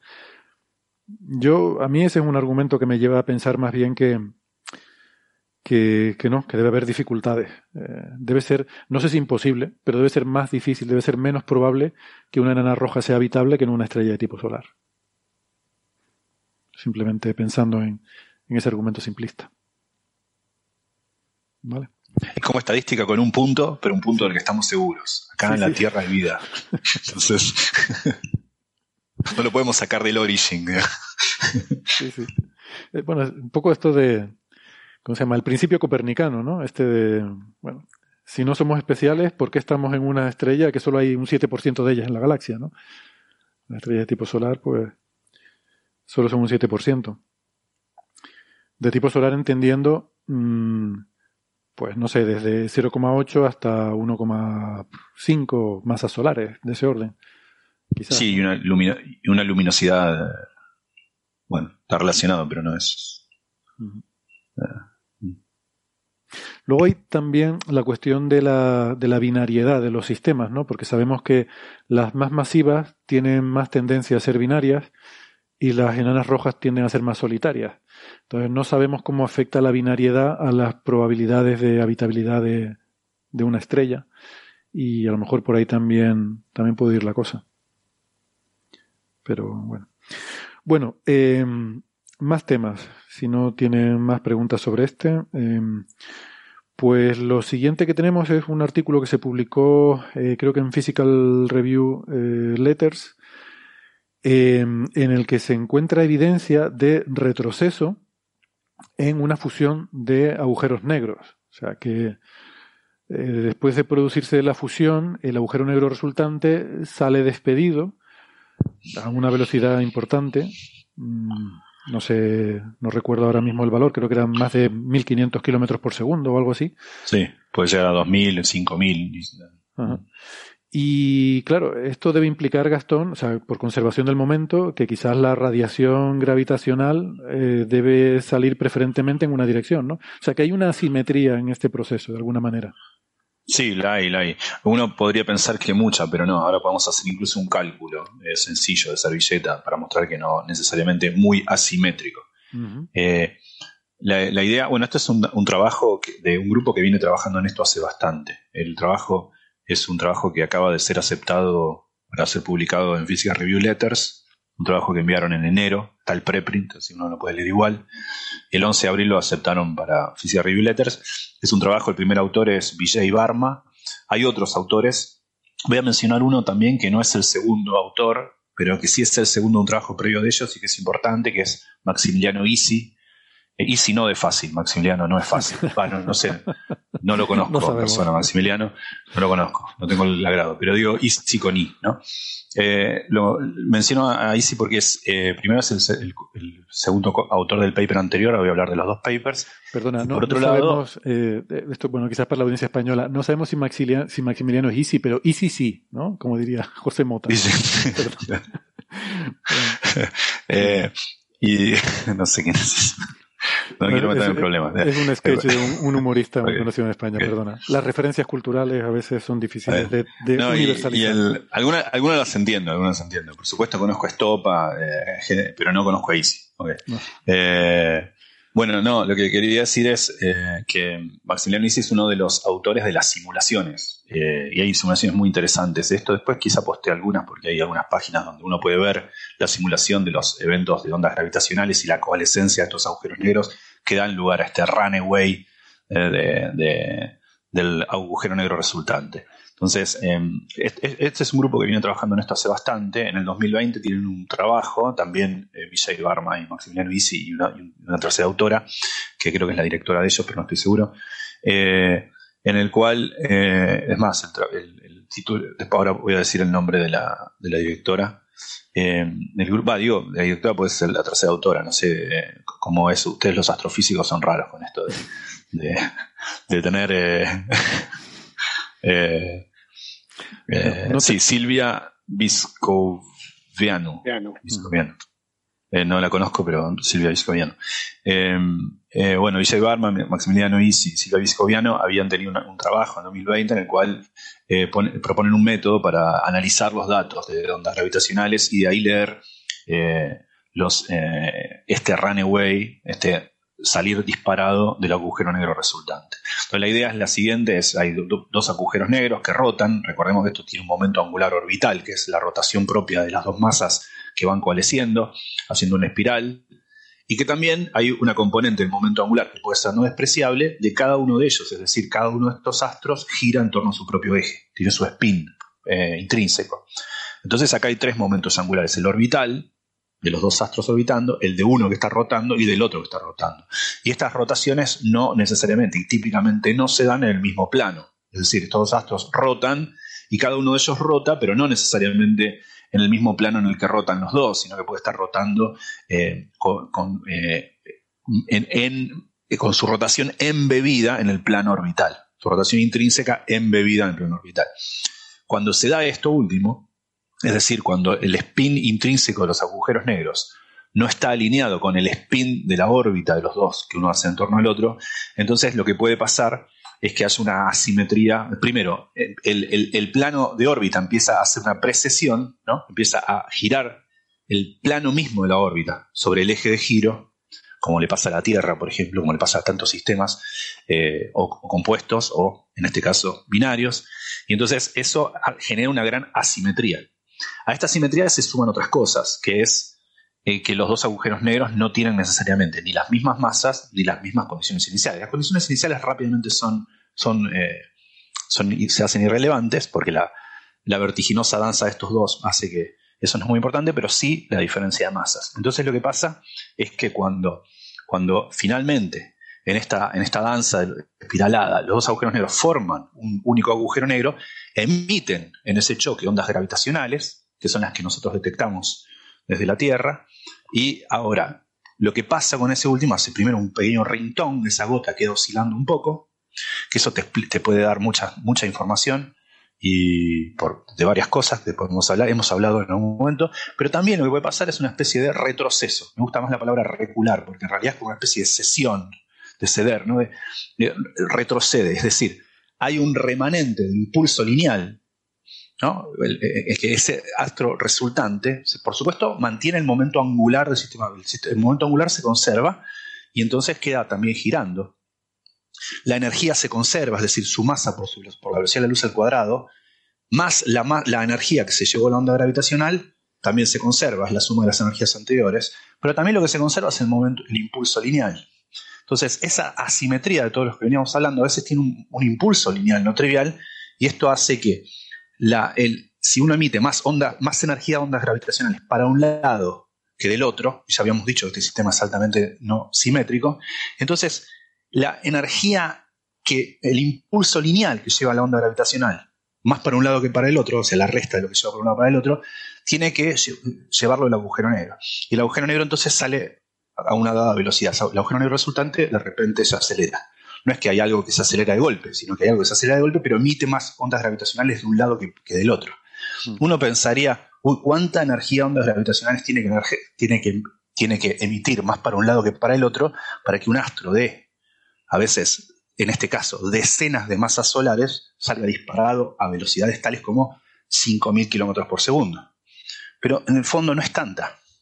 Por lo siguiente, Pensemos que cuando ocurre un fenómeno de, coalescencia de agujeros negros, depende del, del caso, qué sé pero típicamente se va en energía eh, varias masas solares de energía. ¿eh? Se van varias masas solares de energía. O sea, las ondas gravitacionales llevan una energía equivalente a varias masas solares multiplicada por la velocidad de luz al cuadrado. Es muchísima energía. Sí, es poca comparada con la masa que queda, que a veces tiene decenas de masas, típicamente tiene decenas de masas solares pocas masas solares es como menos del 10%. Pero puede que, una vez Francis había explicado incluso cuáles son esos porcentajes y qué patrones siguen. Pero se llevan, lo importante es el orden de magnitud. Varias masas solares de energía se van en, ondas gravitacionales. Supongamos entonces que este sistema eh, es poco asimétrico, es decir, una parte en 10.000. Es decir, que una parte en 10.000 lleva más energía para un lado que para el otro. Si pensamos que la masa resultante, que pueden ser decenas de masas solares, la energía está asociada por esa masa por la velocidad de la luz al cuadrado, siendo que la energía cinética que tiene que llevar un astro va como la velocidad del astro al cuadrado, ¿no? Ese cociente es el cuadrado de la del cociente entre la velocidad de la luz, cuánto más grande la velocidad de la luz respecto a la velocidad del astro. Y ahí estamos hablando de 300.000 kilómetros sobre segundos dividido 5.000 kilómetros sobre segundos. Entonces, eh, si hubiese una asimetría de una parte en 10.000, eso bien explica ese factor 100. Es decir, no se necesita que sea muy asimétrico O sea, los que se perdieron en el cálculo no importa. Lo que quiero decir es que la, cantidad de, orden, de energía que estamos hablando es tan grande que, eh, es tan grande que es grande comparado con la energía cinética que un astro de esa masa llevaría a esa velocidad. Ahora, lo interesante de esto no es solamente lo vertiginoso que suena, 5.000 kilómetros sobre segundos, o 1.500, en realidad estas mediciones tienen mucho error, estamos hablando de un error casi del orden de magnitud de lo que se mide. Entonces podemos, la incerteza es si es 1540, por ejemplo, el, el evento detectado ahora del que se está hablando es 1542 kilómetros sobre segundos, más menos 600 tantos, 700. O sea, estamos hablando que no sabemos si es 900 kilómetros sobre eh, no sé, 900 eh, kilómetros sobre segundos o, o 2100 kilómetros sobre segundos. Pero estamos hablando del orden de 1500 kilómetros sobre segundos, un montonazo. Pero es un montón comparado con qué? No solamente con nuestra vida cotidiana, sino un montón comparado con la energía que necesita un agujero negro para quedarse dentro de la misma galaxia en la que está. Es, un montón en el sentido de que esa, con esa velocidad uno escapa de las galaxias que al menos conocemos o los cúmulos globulares de los que conocemos. Entonces es posible que este astro haya salido disparado de la galaxia y eh, eso es importante porque nos habla, por ejemplo, si... Eh, ¿Por qué es importante? Por muchas razones. Esto lo discuten en el paper. Por ejemplo, hemos detectado agujeros negros de 80 masas solares con LIGO. Y eso trae un problema, porque Sabemos que agujeros negros de más de 65 masas solares difícilmente se forman con colapsos gravitacionales, porque si bien hay estrellas muy masivas, la inestabilidad de supernovas hace que esta, creación de pares, esta creación de pares gasta energía de la radiación, como gasta energía de la radiación, la estrella colapsa demasiado violento porque no tiene esa energía para, para, contrarrestar ese colapso, y es tan violento ese colapso que deshace la estrella sin que quede nada, ni, ni un agujero negro. Entonces las, las estrellas muy, muy, muy, muy, muy masivas no forman agujeros negros, creemos. pero no obstante, hemos visto agujeros negros que corresponden a las masas que formarían una estrella tan masiva. Esto nos hace repensar lo que entendemos de colapso gravitacional, pero también nos hace pensar que hay una posibilidad que hemos discutido, y si no me equivoco estaba José cuando lo discutimos, de que quizá ese agujero negro no se formó por un colapso, sino que ya es una segunda generación, es decir, se formaron dos agujeros negros de menor masa por colapso gravitacional encima luego se juntaron y formaron otro agujero negro. Eso podría pasar, pero primero tenemos que entender cuán frecuente sería un segundo colapso, una segunda generación de agujeros negros. Y si los agujeros negros salen fácilmente despedidos de las galaxias después de un choque, y el, hecho de que hayamos visto uno tan pocos años ya nos dice cuán frecuente puede ser, nos está diciendo, ah, es menos probable de lo que pensábamos que haya una segunda generación. Porque se forma un agujero negro en la galaxia y típicamente sale disparado de la galaxia. Entonces hay menos que quedan ahí. Entonces, esto, es importante, no es solamente una cuestión de, uy, cuán rápido es esto, sino que nos está diciendo, nos está hablando de, muchas otras cosas. En particular, cuán, eh, cuán frecuente pueden ser los, las segundas generaciones de agujeros negros en, esto. Este, el evento del que están hablando acá es un, evento de, la, O3, de, los registros de ondas gravitacionales, la tercera observación, y ha sido observado, este, este evento en particular fue observado tanto por LIGO, los dos de LIGO, como Virgo. Observado por los tres detectores. Es, el evento que ocurrió el 29 de enero del 2020. Por eso recibe el nombre de GW, Gravitational Wave 200129. ¿eh?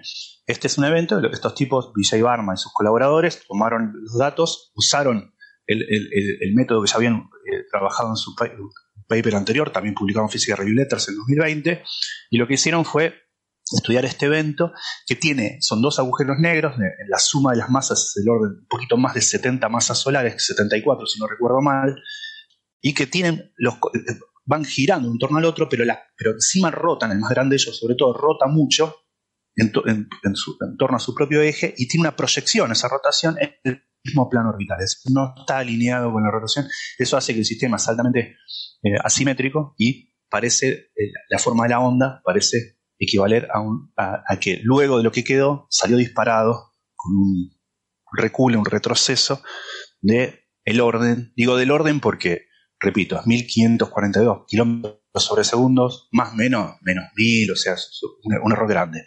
No es la primera vez que se ve un recoil de un agujero negro luego de una colisión de agujeros negros. Por ejemplo, hay otro evento que es el GW 190814, ese tiene también un recoil de unos 74 eh, kilómetros sobre segundos, más o menos 7 o 10, o sea, del orden del 10% de error. Pero es mucho menor, una cosa es 70, 70, 7, 70 kilómetros sobre segundos, como en el caso de GW 190814, en este caso estamos hablando de más de 1000 kilómetros sobre segundos, y lo relevante no es el récord, sino el hecho de que eso está más allá del umbral de velocidad como para que el sistema, cúmulo globular o galaxia que mantiene el sistema, lo, mantenga. estos son eventos que ocurren muy lejos, ¿eh? estamos hablando de 755 megaparsec. Eh, eso es, multiplicamos por 3, eh, son 2.100 millones de, bueno, hay que multiplicar un poco más de 3, son más de 2.000 millones de, años luz.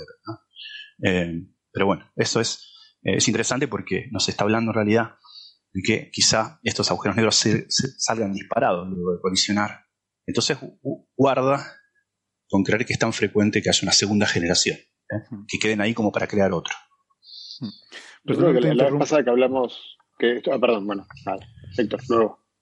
Eh, iba a decir, perdona que te interrumpa Gastón, pero vamos a llegar a, vamos a hacer la pausita ya llegado a este punto para eh, refrescarnos un poco, recomponernos. Eh, nosotros volvemos después de la publicidad y como siempre les recordamos a los amigos que nos están escuchando por la radio que pueden seguir la versión extendida del programa en el podcast, en internet, donde seguiremos hablando de este tema y de otros muy interesantes. Eh, y si no, pues nos despedimos de los oyentes que nos escuchan por la radio hasta la semana que viene. Si nos están escuchando en internet, no toquen nada, que ya volvemos. Venga, hasta luego. Chao.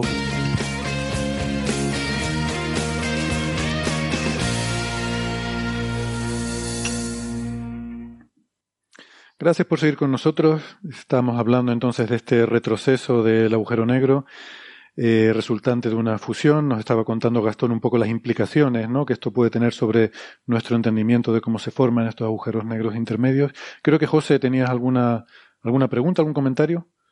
No, solo creo que la vez pasada que hablamos de esto, eh, habíamos comentado ya que esta expectativa de, que haya un retroceso del agujero negro resultante, bueno, lo hay siempre el retroceso, pero que fuera eh, suficiente para expulsar el agujero negro de la galaxia huésped, era, yo diría que lo más, eh, no era algo esperado como raro, sino como casi lo habitual. O sea, yo creo que eh, la hipótesis de, la, de las varias generaciones de fusiones tenía ese problema. Creo que era algo, era algo comprendido. O sea, yo no, no, no sé si, si esta gente ha hecho, el recálculo de todas las ondas gravitacionales que se han medido, pero quizás esta sea un retroceso particularmente grande pero en todas hay un retroceso, eh, por supuesto en mayor cuanto mayor es la anisotropía, pero. Es la expectativa genérica, no, no es singular. Ha habido un retroceso en nuestro entendimiento de cómo se forman los agujeros negros de masa intermedia, porque se nos está escapando este mecanismo, ¿no? Francis, ¿quieres comentar? Claro, lo que pasa es que no, perdón. No, solo decía que esto depende mucho de, de, las simulaciones, ¿no? Entonces, haber visto un evento este es el único evento que se vio con ese orden de magnitud de retroceso. Y si bien el evento data del 2020, eh, también data de 2020 el método con el que ellos calculan esto y data de ahora eh, la conclusión, que nunca se había visto uno que tuviese semejante. Uno puede especular con que pasa eso, pero esas especulaciones dependen mucho de las simulaciones, no creo que analíticamente uno pueda estimar eso. No, no, claro, pero ya hay, ya este, estoy viendo acá un paper de Juan Calderón, este experto acá en el ICFAE, eh, de 2018 sobre esto. Además, recuerdo que ya por hace varios años que él me contaba este, este tipo de, situaciones, incluso aunque no haya, eh, aunque no precisen las órbitas, digamos. Mm. Que quizás el orden de magnitud del, retroceso sea menor. Eh, acá estoy mirando un paper del 2018 que habla de 120 kilómetros por segundo, por ejemplo, mucho menor, pero, pero bueno, ya se comentaba este tipo de... Mm. Sí, el problema fundamental es que tenemos señales gravitacionales que, que contienen mucha información y de la que extraer este tipo de detalles es muy difícil. Entonces, tener una buena estimación del retroceso es muy difícil con una onda gravitacional. Eh, bueno, me gustaría aprovechar, quizás esto lo podíamos haber remarcado al principio, ¿no? Porque eh, en algunos foros en Internet donde he visto comentar este asunto, pues ha habido gente que le sorprendía el hecho de que la implicación que esto tiene de que las ondas gravitacionales tienen un momento lineal. Y por supuesto que lo tienen, igual que los fotones, ¿no? También es otra cosa que a veces a la gente le sorprende. Un fotón, eh, en fin, por muy bosón que sea y, y por mucho que, eh, o sea, por mucho que no tengas masa, tienes un momento lineal, ¿no? Que ya saben que cuánticamente no, no nos sirve, bueno, desde el punto de vista relativista, eh, no podemos calcular el momento lineal como la masa por la velocidad. Eso es una fórmula clásica que no podemos aplicarla en relatividad, y sobre todo a partículas que se mueven a la velocidad de la luz. entonces, en el caso del fotón, el, momento es pues su energía, que es h nu, eh, dividida por c, en este caso, y eso es lo que nos da el momento lineal de un fotón. Y, quizás también habría que aclarar el punto clave, que es que los agujeros negros, todo el mundo se imagina los agujeros negros quietos. ¿eh? Hay una sensación, ¿no? uno se imagina la, solución de Schwarzschild o de Kerr y de un agujero colocado en el origen perfectamente quieto. Los agujeros negros quietos no existen en el universo, ni existen las estrellas quietas, no existe la quietud todo se mueve. Entonces todos los agujeros negros en el universo se están moviendo. Mm. Todos tienen un momento lineal. Sí. Pero eso, pero para que haya un retroceso neto ¿no? del sistema, pues tiene que haber una asimetría en la radiación de ondas gravitacionales que compense, y esas ondas gravitacionales tienen que compensar el momento lineal respecto al centro de masas de. Claro, aquí estamos hablando de un retroceso respecto al centro de masas del sistema de los agujeros negros, ¿no? Que es lo, lo chocante, ¿no? Lo sorprendente de esto. Y, sí, quizás si uno intenta visualizar eh, la imagen, pues sí, a lo mejor puede resultar un poco sorprendente, pero insisto, las, las ondas gravitacionales, salvo que creo que tienen un eh, spin 2 en lugar de spin 1, no, no se diferencia mucho el, gravitón del fotón, ¿no? En, en, cuanto a estas propiedades, como su, su eh, propiedad de llevar momento lineal, por ejemplo. Mm. Y mm, eso me parecía que era un punto que valía la pena remarcar. Em, es inquietante imaginar todos estos agujeros negros. Bueno, una población de agujeros negros viajando este, como el Capitán Beto, esto es una referencia cultural argentina, para compensar la de José Mota, solos por el espacio, ¿no? entre galaxias, o incluso dentro de las galaxias. O sea, imaginar, como recién decía Francis, uno se imagina los agujeros negros más, o menos localizados en una región, pero habría, estas, esto, habría agujeros negros proyectiles, ¿no? Que están a altísimas velocidades el hecho, el hecho de que no sé la nacionalidad de Maximiliano y si puede ser italiano. Uruguayo, no, uruguayo, Ah, uruguayo. Si hubiese sido argentino, Maximiliano, hubiese, seguro que este evento hubiese sido llamado Capitán Beto, sin duda. Hombre, resulta particularmente inquietante la perspectiva de un agujero negro viajando por la galaxia a 5.000 kilómetros por segundo, o a 1.000. Em, eh, no sé, eso, eso está poco explotado en la ciencia ficción todavía. Pero claro, eh, a mí me gustaría volver a lo que decía Gastón, ¿no? Sobre los cúmulos globulares. Eh, siempre se ha propuesto la idea de eh, agujeros negros de masa intermedia en el centro de los cúmulos globulares. Mm, y bueno, y quizás los haya, porque al fin y al cabo, para que haya un retroceso tan grande, pues tiene que haber una cierta orientación de los espines y los momentos angulares, pero quizás haya fusiones de agujeros negros que sí se presten a este crecimiento jerárquico en sus sucesivas generaciones, ¿no? de fusiones pero habrá otros que no, que salgan disparados del cúmulo.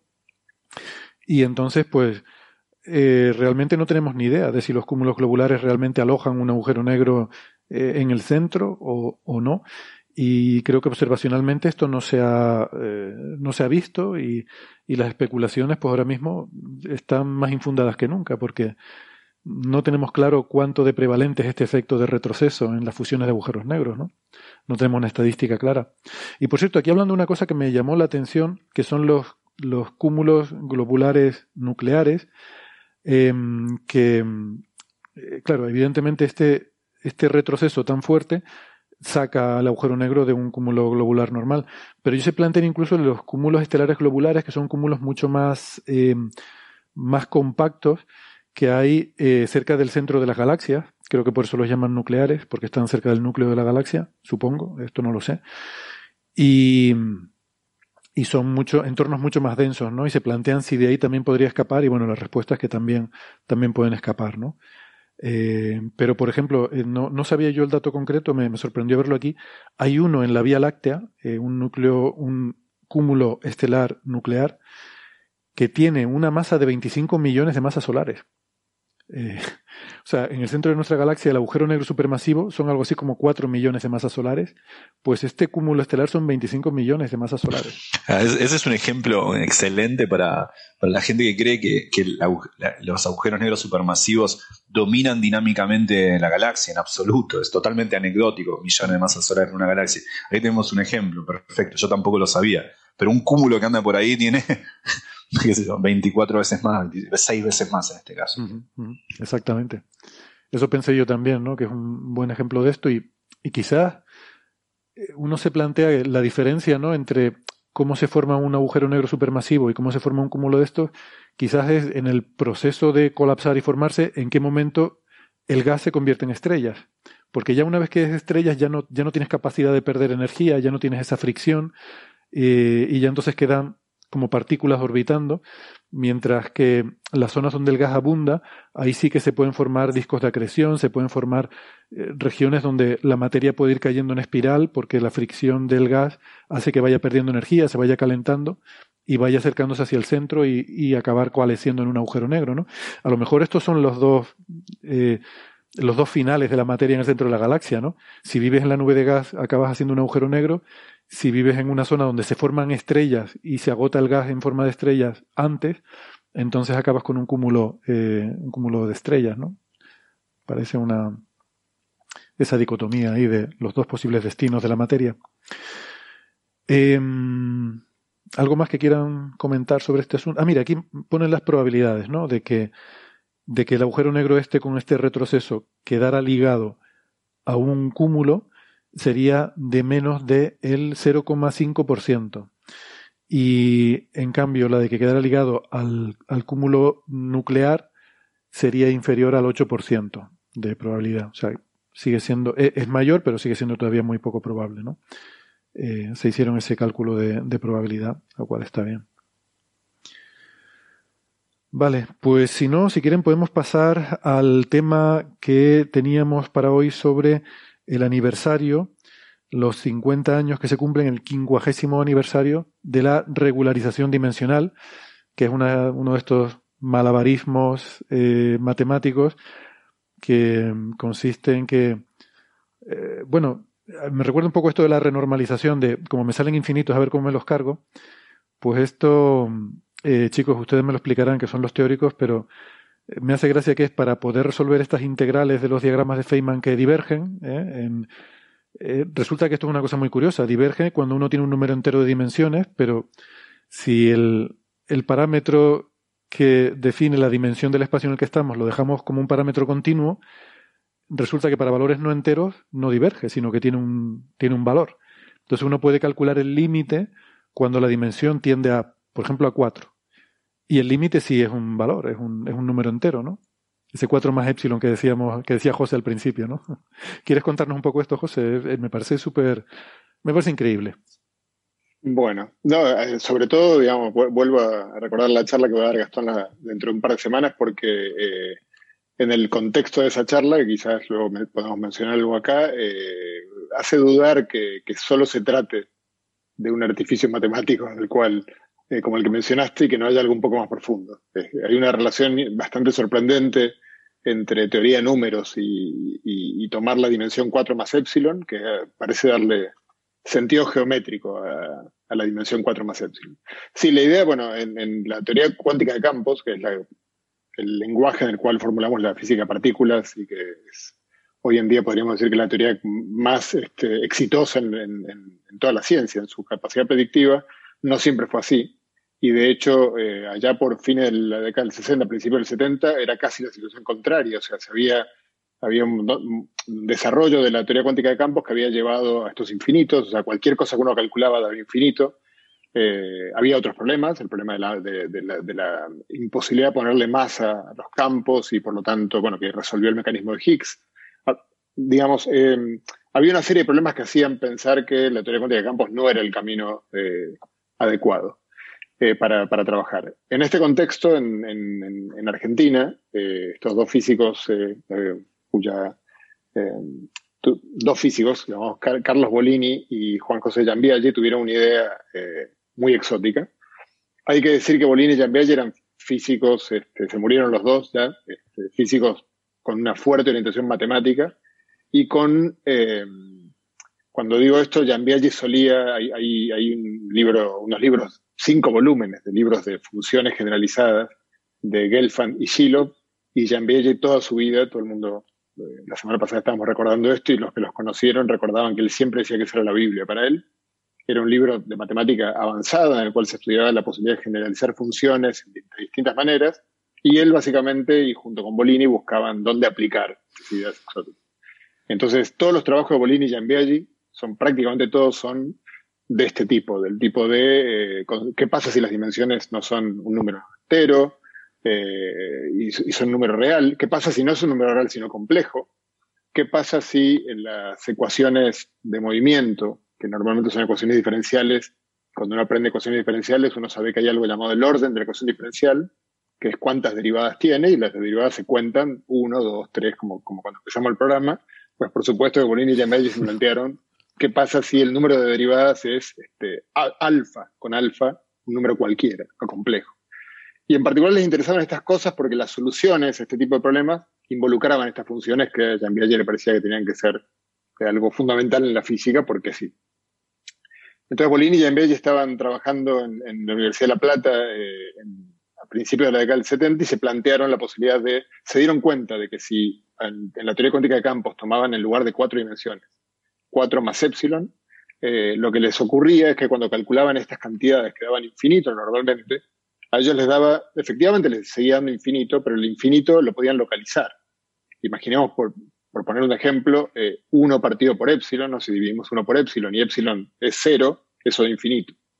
Pero cuando ellos tomaban las dimensiones como 4 más epsilon, les aparecía un término que era 1 partido por epsilon, por ejemplo, más otras cantidades que eran finitas, en el límite en el que epsilon se manda a 0.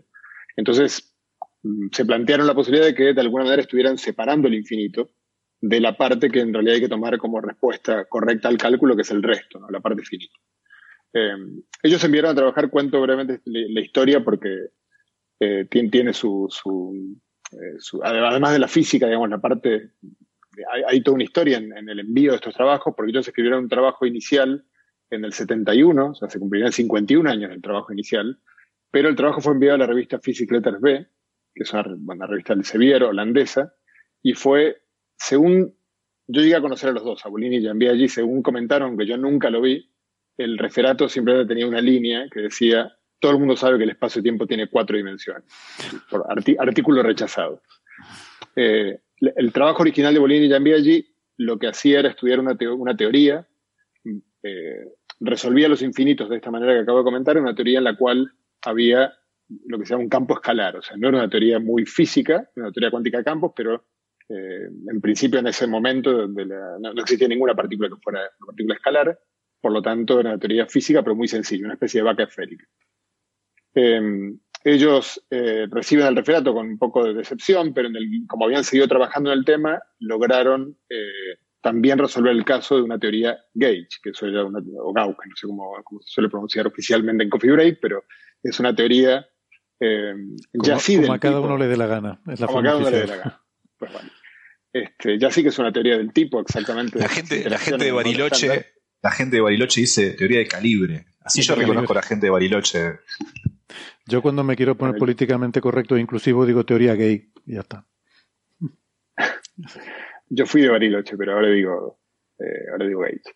Pues bueno, este tipo de, eh, escribieron eh, concretamente el campo de una teoría de Gauge, digamos, del, electromagnetismo, o sea, la electrodinámica cuántica, y observaron algo muy importante y es que esta forma de sustraer los infinitos era compatible con respetar la simetría Gauge, que es algo muy importante para, o sea, la estructura de las teorías Gauge, esta simetría Gauge es muy, muy importante para, que para darle sustento a la teoría, para saber cómo está trabajando eh, correctamente en todo momento. Enviaron este segundo trabajo a otra revista, ya que en Fisiquetas muchos no, no, los querían, lo mandaron en Nuevo Chimento, que era una revista italiana en ese momento mm. de bastante prestigio, hoy en día medio caída en desgracia. Eh, un 18 de febrero del, ahora sí, del año 72, y ahí es donde aparecen varias suspicacias porque tres días más tarde, eh, Toft y Beltman envían a publicar un trabajo en el cual redescubren en forma independiente la revolución dimensional, con un añadido muy importante, por supuesto, que es que primero ven que funciona, que respeta la simetría Gauge, ya para teorías eh, de, cualquier tipo, o sea, de las teorías que se, usaban ya en aquel entonces en el modelo estándar, es decir, no solo para el electromagnetismo, sino para las interacciones débil y fuerte, y sobre todo se dan cuenta de que uno puede renormalizar la teoría, que es algo un poco más, no solo es sustraer el infinito, sino sustraerlo de manera eh, consistente, o sea, saber que no importa, o sea, infinito más uno es tan infinito como infinito, ¿no? Entonces, sustraer infinito es ambiguo. Yo puedo sustraer infinito y en el camino llevarme parte del resultado finito, entonces hay que eh, poder justificar que la sustracción está bien hecha, y eso lo hicieron Toft y Bellman en el trabajo este que enviaron tres días después, y que fue el trabajo que fue premiado con el premio Nobel, eh, recibió el premio Nobel en 1999, porque sin ese trabajo el modelo estándar la teoría cuántica de campos no sería una buena descripción o coherente o consistente de nada, en particular de la física de partículas.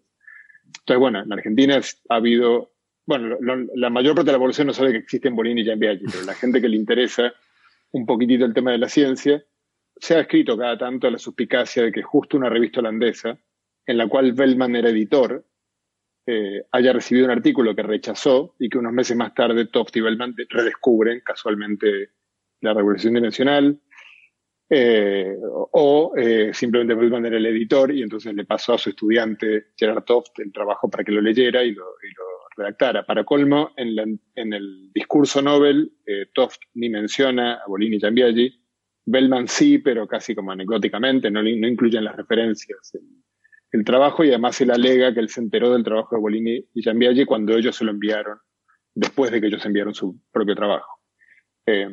Dejando de lado esas suspicacias, que, o sea, por supuesto que nadie duda, en Argentina hay alguna gente que quiere ver que Bolini y Giambelli debieron haber ganado el premio Nobel, eso no, es así, o sea, el, trabajo de Toft y Bellman es mucho más completo y mucho más, digamos, no solo tiene la herramienta técnica de cómo sustraer los infinitos, sino la, demostración de que eso es eh, consistente para eh, cualquier teoría cuántica de campos que tenga simetría eh, gauge, ¿no? como, como el modelo estándar. Bueno, eso de momento paro. No, pues muy, muy interesante. No conocía yo. yo había leído por ahí el, la historia del descubrimiento independiente de Ed Hoft, eh, pero no, no sabía eh, que, existía esta historia previa con la revista holandesa y demás, ¿no? Em, y yo, mucho de esto mucho de esto lo sabemos por folclore y tradición oral digamos pero tradición oral de los primeros de, de, los partícipes. En particular, José publicó artículos con Giambiaggi, es coautor de él, y yo recuerdo también a Bolini en la UBA en 1999, en el momento de que le dieron el Nobel a, a, a eh, me acuerdo que contó algunas anécdotas que yo entiendo esto, entiendo que cuando el comité Nobel incluso lo llamó a Bolini en su momento eh, no estoy seguro de ese dato, repito, esto se sabe por tradición Yo estoy 100% de acuerdo con José de que no, no, no el, Nobel de Tofty Bellman es por la aplicación de esta técnica, un resultado muy importante en física. No obstante, esta técnica me parece un resultado alucinante e increíble, eh, hiper lindo aparte, lindo, es hermosa esa idea, eh, pero bueno, no, no tiene nada que ver con, con un Nobel robado o esas cuestiones chauvinistas que a veces se dan. ¿no? Mm, mm. Em, entonces, tengo entendido que hubo una conferencia, ¿no? Eh, que en Buenos Aires, Gastón, en, la UBA. En La Plata. En La Plata fue. En La Plata, la Universidad de La Plata. Porque fue ahí donde, donde fue publicado el trabajo. Ellos fueron eh, una de las dictaduras militares de Argentina en 1966 eh, expulsó a muchos científicos del país, en particular a veces no del país, pero de las universidades en las que estaban. En particular hubo una represión muy fuerte que se llamó la Noche de los Bastones Largos, que ocurrió en la Facultad de Ciencias Exactas y Naturales de la Universidad de Buenos Aires, y ellos eh, luego fueron cesanteados, tanto de, fueron echados por esa dictadura. Eh, que no fue la dictadura más. Déjame, déjame, corregirte, porque no, en realidad lo que pasó ahí con, en la noche de los botones largos eh, es que, eh, bueno, entró la policía montada y sacó a todo el mundo a bastonazos. Había un profesor de, del MIT de visita, así que fue un escándalo internacional cuando eso trascendió fuera. Eh, casi todos los profesores de la Facultad de Ciencias Exactas y Naturales, el 90% o más, renunciaron exactamente, con la eh, ingenua expectativa de que la sociedad se iba a levantar. Este, pero claro, dejaba de existir la facultad, pues si, imagínense, el 90% de los profesores renuncian, no puede seguir funcionando la facultad. Y bueno, no, no ocurrió eso. La gente parece que no, no, le importaba mayormente que dejara de funcionar la facultad de exactas y naturales. Entonces lo que ocurrió básicamente es eso, dejó de funcionar la facultad y toda esta gente en ese momento no fue, más tarde fue cesanteada, pero en ese momento simplemente se fue. Renunció porque la, el dictador en aquel momento, que era un tipo, digamos, bueno, todos los dictadores son mm, probablemente eh, particularmente bestiales, pero bueno, Onganía tuvo lo suyo, ¿no? En su dictadura se prohibió la teoría de grupos, la relatividad por los nombres, ¿no?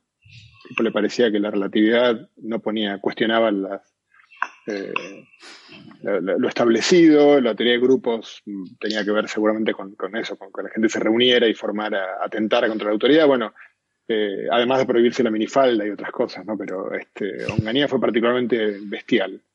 Y, pero, y Bolini y además tuvieron la, ironía de que se retiraron de la universidad, siguieron trabajando en un piso que Giambiaglia tiene en Buenos Aires y lo llamaban irónicamente Instituto Onganía, en, homenaje al dictador. Luego fueron contratados por La Plata eh, en el departamento de matemática, eh, concretamente, este, aunque, este trabajo fue firmado en el departamento de física, porque al principio estuvieron en el departamento de matemática, pero luego pasaron a, física. Y luego sí, en el 76, lo que estaba comentando Gastón, ahí sí fueron, este, vino la, dictadura más, más, más conocida en España, pues fue la última y que fue la de los 30.000 desaparecidos, y en la cual sí que fueron ellos amenazados. Eh, seriamente. de hecho se fueron del país, ¿no? Se, se, fueron de, Argentina. O sea, no, ya no de Buenos Aires a La Plata, eh, en ese caso se fueron del país. Y de hecho Gianbiaggi murió en el exterior, ¿no? Bolini volvió en el momento a La Plata también. Entonces, me, sorprende, eh, me sorprende dos cosas, ¿no? Me sorprende que en una eh, en una casa de brujas de prohibición de teorías basadas en su nombre se mantuviera la teoría de la gravedad, que probablemente es la más severa de, todas, ¿no? Y la primera que que haber abolido. Y luego me sorprende también la ingenuidad de los profesores que pensando que porque fueran a dimitir el 90% de ellos iba a pasar, o sea, que se creen que son futbolistas. Eh, sí, pero eso, eso, eso, lo que pasa es que no quiero dar ejemplos actuales porque como estamos hablando de épocas tan oscuras para Argentina, cualquier ejemplo actual se puede tomar como o, como condenar la analogía, ¿no? Entonces no, no voy a usar. Pero he visto en otros casos también esa arrogancia, uno, uno cree, esto pasa en general, ¿no? Cuando uno a veces está frente a una elección presidencial, yo me acuerdo, vivía en Estados Unidos cuando ganó Trump y yo estaba convencido que ese tipo no podía ganar. Pero claro, porque mi atmósfera alrededor me hacía creer eso, ¿no? Entonces, a veces uno en su atmósfera eh, tiene una distorsión, eh, una dioptra del mundo exterior que distorsiona todo. En particular, a veces es la autopercepción de la importancia de lo que uno hace. Uno está rodeado de gente que no solamente es colega, sino los que no son colegas dicen, hablan. Claro, uno está rodeado de gente a la que le interesa la educación, le interesa la ciencia, y entonces uno mira con esos prismas el mundo y uno tiene que ser un poco menos arrogante y entender que eh, a nadie necesariamente le tiene por qué importar la teoría cuántica de campo, qué sé yo. No sé, a veces hay, o la ciencia en general, no sé, hay mucha gente que, que no sé. Eh, tengo un montón de ejemplos que no voy a dar solamente porque estamos hablando de épocas oscuras donde cualquier analogía puede ser eh, mal tomada. Pero bueno, eh, este, a mí se me ocurría entonces, junto a unos amigos de la Universidad de La Plata, organizar una, conferencia en homenaje a, a, a estos tipos y su resultado hace 50 años y organizarla en la universidad donde trabajaron luego y donde hasta que se fueron del país. Y bueno, lo invitamos a José, que fue coautor de uno de ellos, me parecía razonable, y otra gente que lo, los conoció. Y eh, bueno, eso. Hicimos una conferencia de dos días eh, con pocos fondos, fondos negativos, de hecho. Eh, y bueno, invitamos a muchos colegas, hubo un documental muy bueno, excelente y hubo un montón de cosas. Eh, esos, esos dos días, amigos en general. Fue también una excusa, no seamos cínicos, para ver amigos que no vemos muy a menudo, porque este país es muy grande y hay amigos que viven a 1600 kilómetros de acá y todavía estamos en el norte de la Patagonia. Y otros amigos de La Plata con los que me reúno mucho, pero que la pandemia no me permitió ver. José estaba por acá, nos hizo de favor de participar, amigos de Uruguay que vinieron, amigos de Chile. Estuvo muy bueno y todo giró o pretendió girar en torno a la figura de, este método de regularización dimensional. Y Gastón, eh, las conferencias no se emitieron en vídeo, pero supongo que eh, escribiréis algún tipo de libro de actas con comunicaciones de todos los participantes que saldrán en la editorial. No, no, no, no, no, tuvimos dinero, o sea, con pagamos lo que sobró dinero se podría. No, sé, no, eh, sobró más o menos menos, no voy a decir el número para que no, no recibir donaciones. Sobró un número negativo de dinero eh,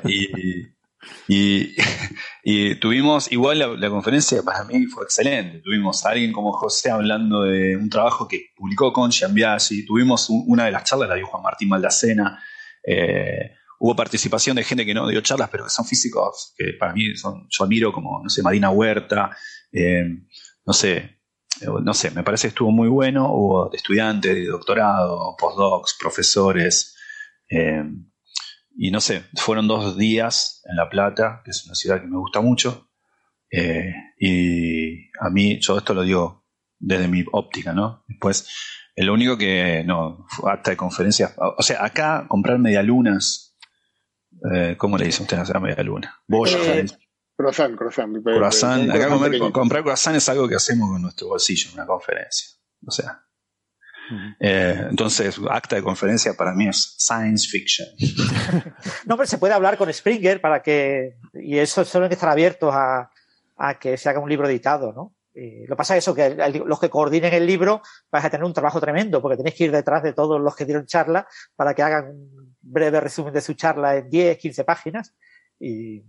También es cierto que como el, como el tema era, es un tema bastante antiguo, eh, realmente las, hubo pocas charlas realmente relacionadas con revolución dimensional. Diría que la más relacionada fue la de Gastón, que fue una charla hermosa y que, repito, la va a dar un par de semanas aquí en Santiago. Eh, la, mía vagamente, porque, bueno, como sí, estaba basada en un trabajo que escribí con Jean Biaggi eh, cuando era estudiante de doctorado. Yo, él vino a La Plata un día de visita y, el que era mi director de tesis era, trabajó con ellos, se formó con ellos, entonces en una charla surgió una idea eh, justamente de usar estas, eh, de algún modo, eh, al no tenerle miedo a ecuaciones diferenciales de orden alfa, la idea era de alguna manera, y, por eso pensé que Gastón lo iba a mencionar porque el comentario que hizo hace, al principio del programa, era usar para, para, describir sistemas de menor dimensionalidad que viven en dimensiones más altas, cuando él comentó esto de, de, las turbulencias y demás, bueno, era una idea alternativa a lo que se hace habitualmente, muy, muy extraña que te lleva automáticamente a ecuaciones diferenciales de ese tipo, pero ya en VIA se sentía como, este, pez en el agua, entonces nos, empujó a nosotros a, explorar esta, esta, idea. Pero digamos, el resto de las charlas, la mayoría no, tenían que ver con, eh, con regulación dimensional, porque la verdad que es difícil hoy en día que una charla tenga que ver con eso. Es un tema, eh, ya es eh, estándar, es la herramienta estándar con la cual se calcula en teoría cuántica de campos. Entonces, en ese sentido, no sé si un libro tendría mucho sentido porque no, son contribuciones a un tema, ni tampoco muchas contribuciones biográficas sobre ellos. Sí que yo creo que fue muy lindo, o sea, a mí me pareció muy lindo, eh, digamos, en esta conferencia yo estaba, era de los más viejos en la conferencia, y además que los conocía a los dos, a Bolini y Giambiaggi, entonces este, me sentí la obligación de contar alguna anécdota de, la, de, con ellos. Y entonces al, ver el, el más viejo. No, no era el más viejo.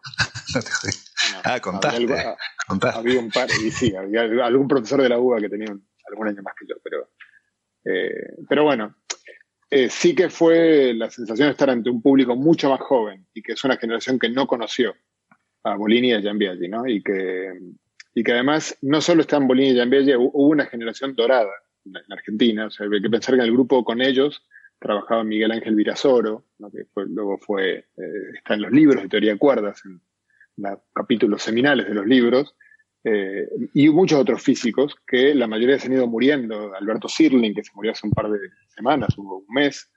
Este, hay toda una generación dorada que además fue justo de la década del 60 aproximadamente y que este, este dictador Juan Carlos Onganía tiene el mérito de haber destruido, digamos, eh, la, ciencia argentina. Realmente creo que poca gente le ha hecho más daño a la ciencia argentina que Juan Carlos Onganía, porque además era un periodo que todo el mundo reconoce como el periodo dorado de la ciencia en el país.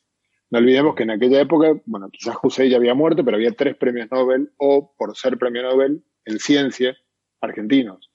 Este, y bueno, eh, imagínense lo que pasó cuando renunció todo el 90% de la plantilla de profesores. Nunca se terminó de recuperar del todo la Universidad Argentina. Hoy en día más o menos sí que se ha recuperado bastante, bastante pero claro, han pasado décadas.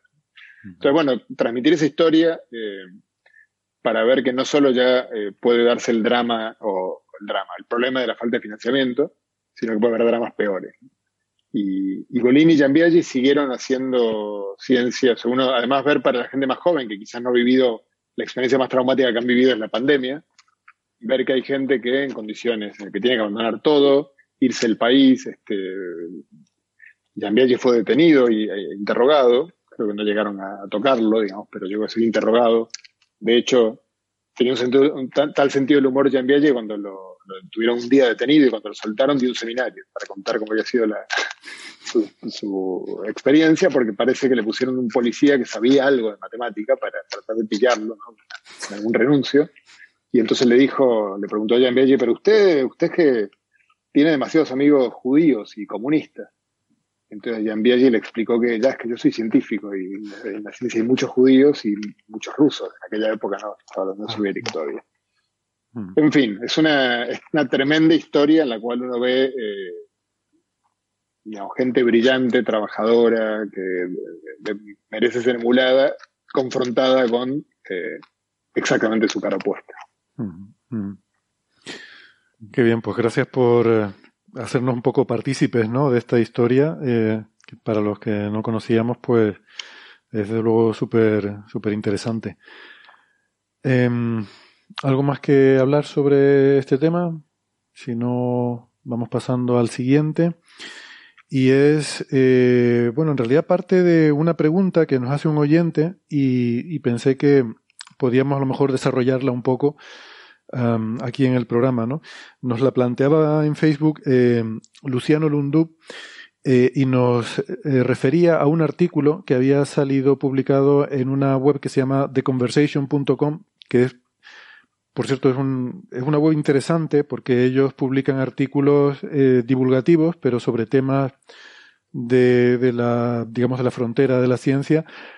Y están escritos no por periodistas o por comunicadores, sino por, eh, por los propios científicos sobre temas en los que trabajan. ¿no? Un poco el requisito de, este, de esta web es que mm, la gente que escribe artículos tienen que tener alguna afiliación a alguna, alguna institución. Eh, entonces, bueno, quizás es un poco discriminatorio para eh, pues muchos buenísimos periodistas científicos que hay y gente a lo mejor que son expertos en comunicación científica, ¿no? Podríamos discutir un poco esta filosofía si nos parece adecuada o no.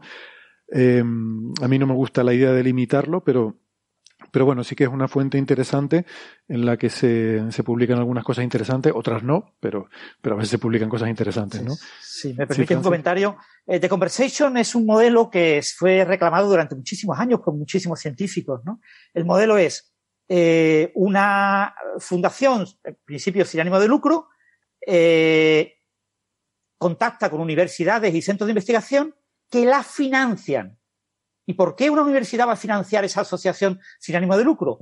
Para garantizar que sus propios investigadores de esa universidad publiquen en The Conversation. Es decir, en The Conversation solo pueden publicar los eh, científicos afiliados a instituciones que paguen a The Conversation por el derecho de poder publicar. Ah, eso no lo sabía. O sea, si tú quieres mañana escribir un artículo y enviarlo de Conversation, te manda. Yo puedo porque mi universidad es una de las que financia. Ah, vale, vale. ¿Vale? y no sé, el CSIC supongo que en España también, y tú pertenecerás al CSIC, o no sé, el IAC cómo, cómo estará en relación con The Conversation. Pero si no estás afiliado a The Conversation, o te buscas un coautor que esté en una institución que financie, o nada. Entonces, esto es un modelo de negocio en el que eh, The Conversation, entonces, ¿qué hace con estas noticias que se publican?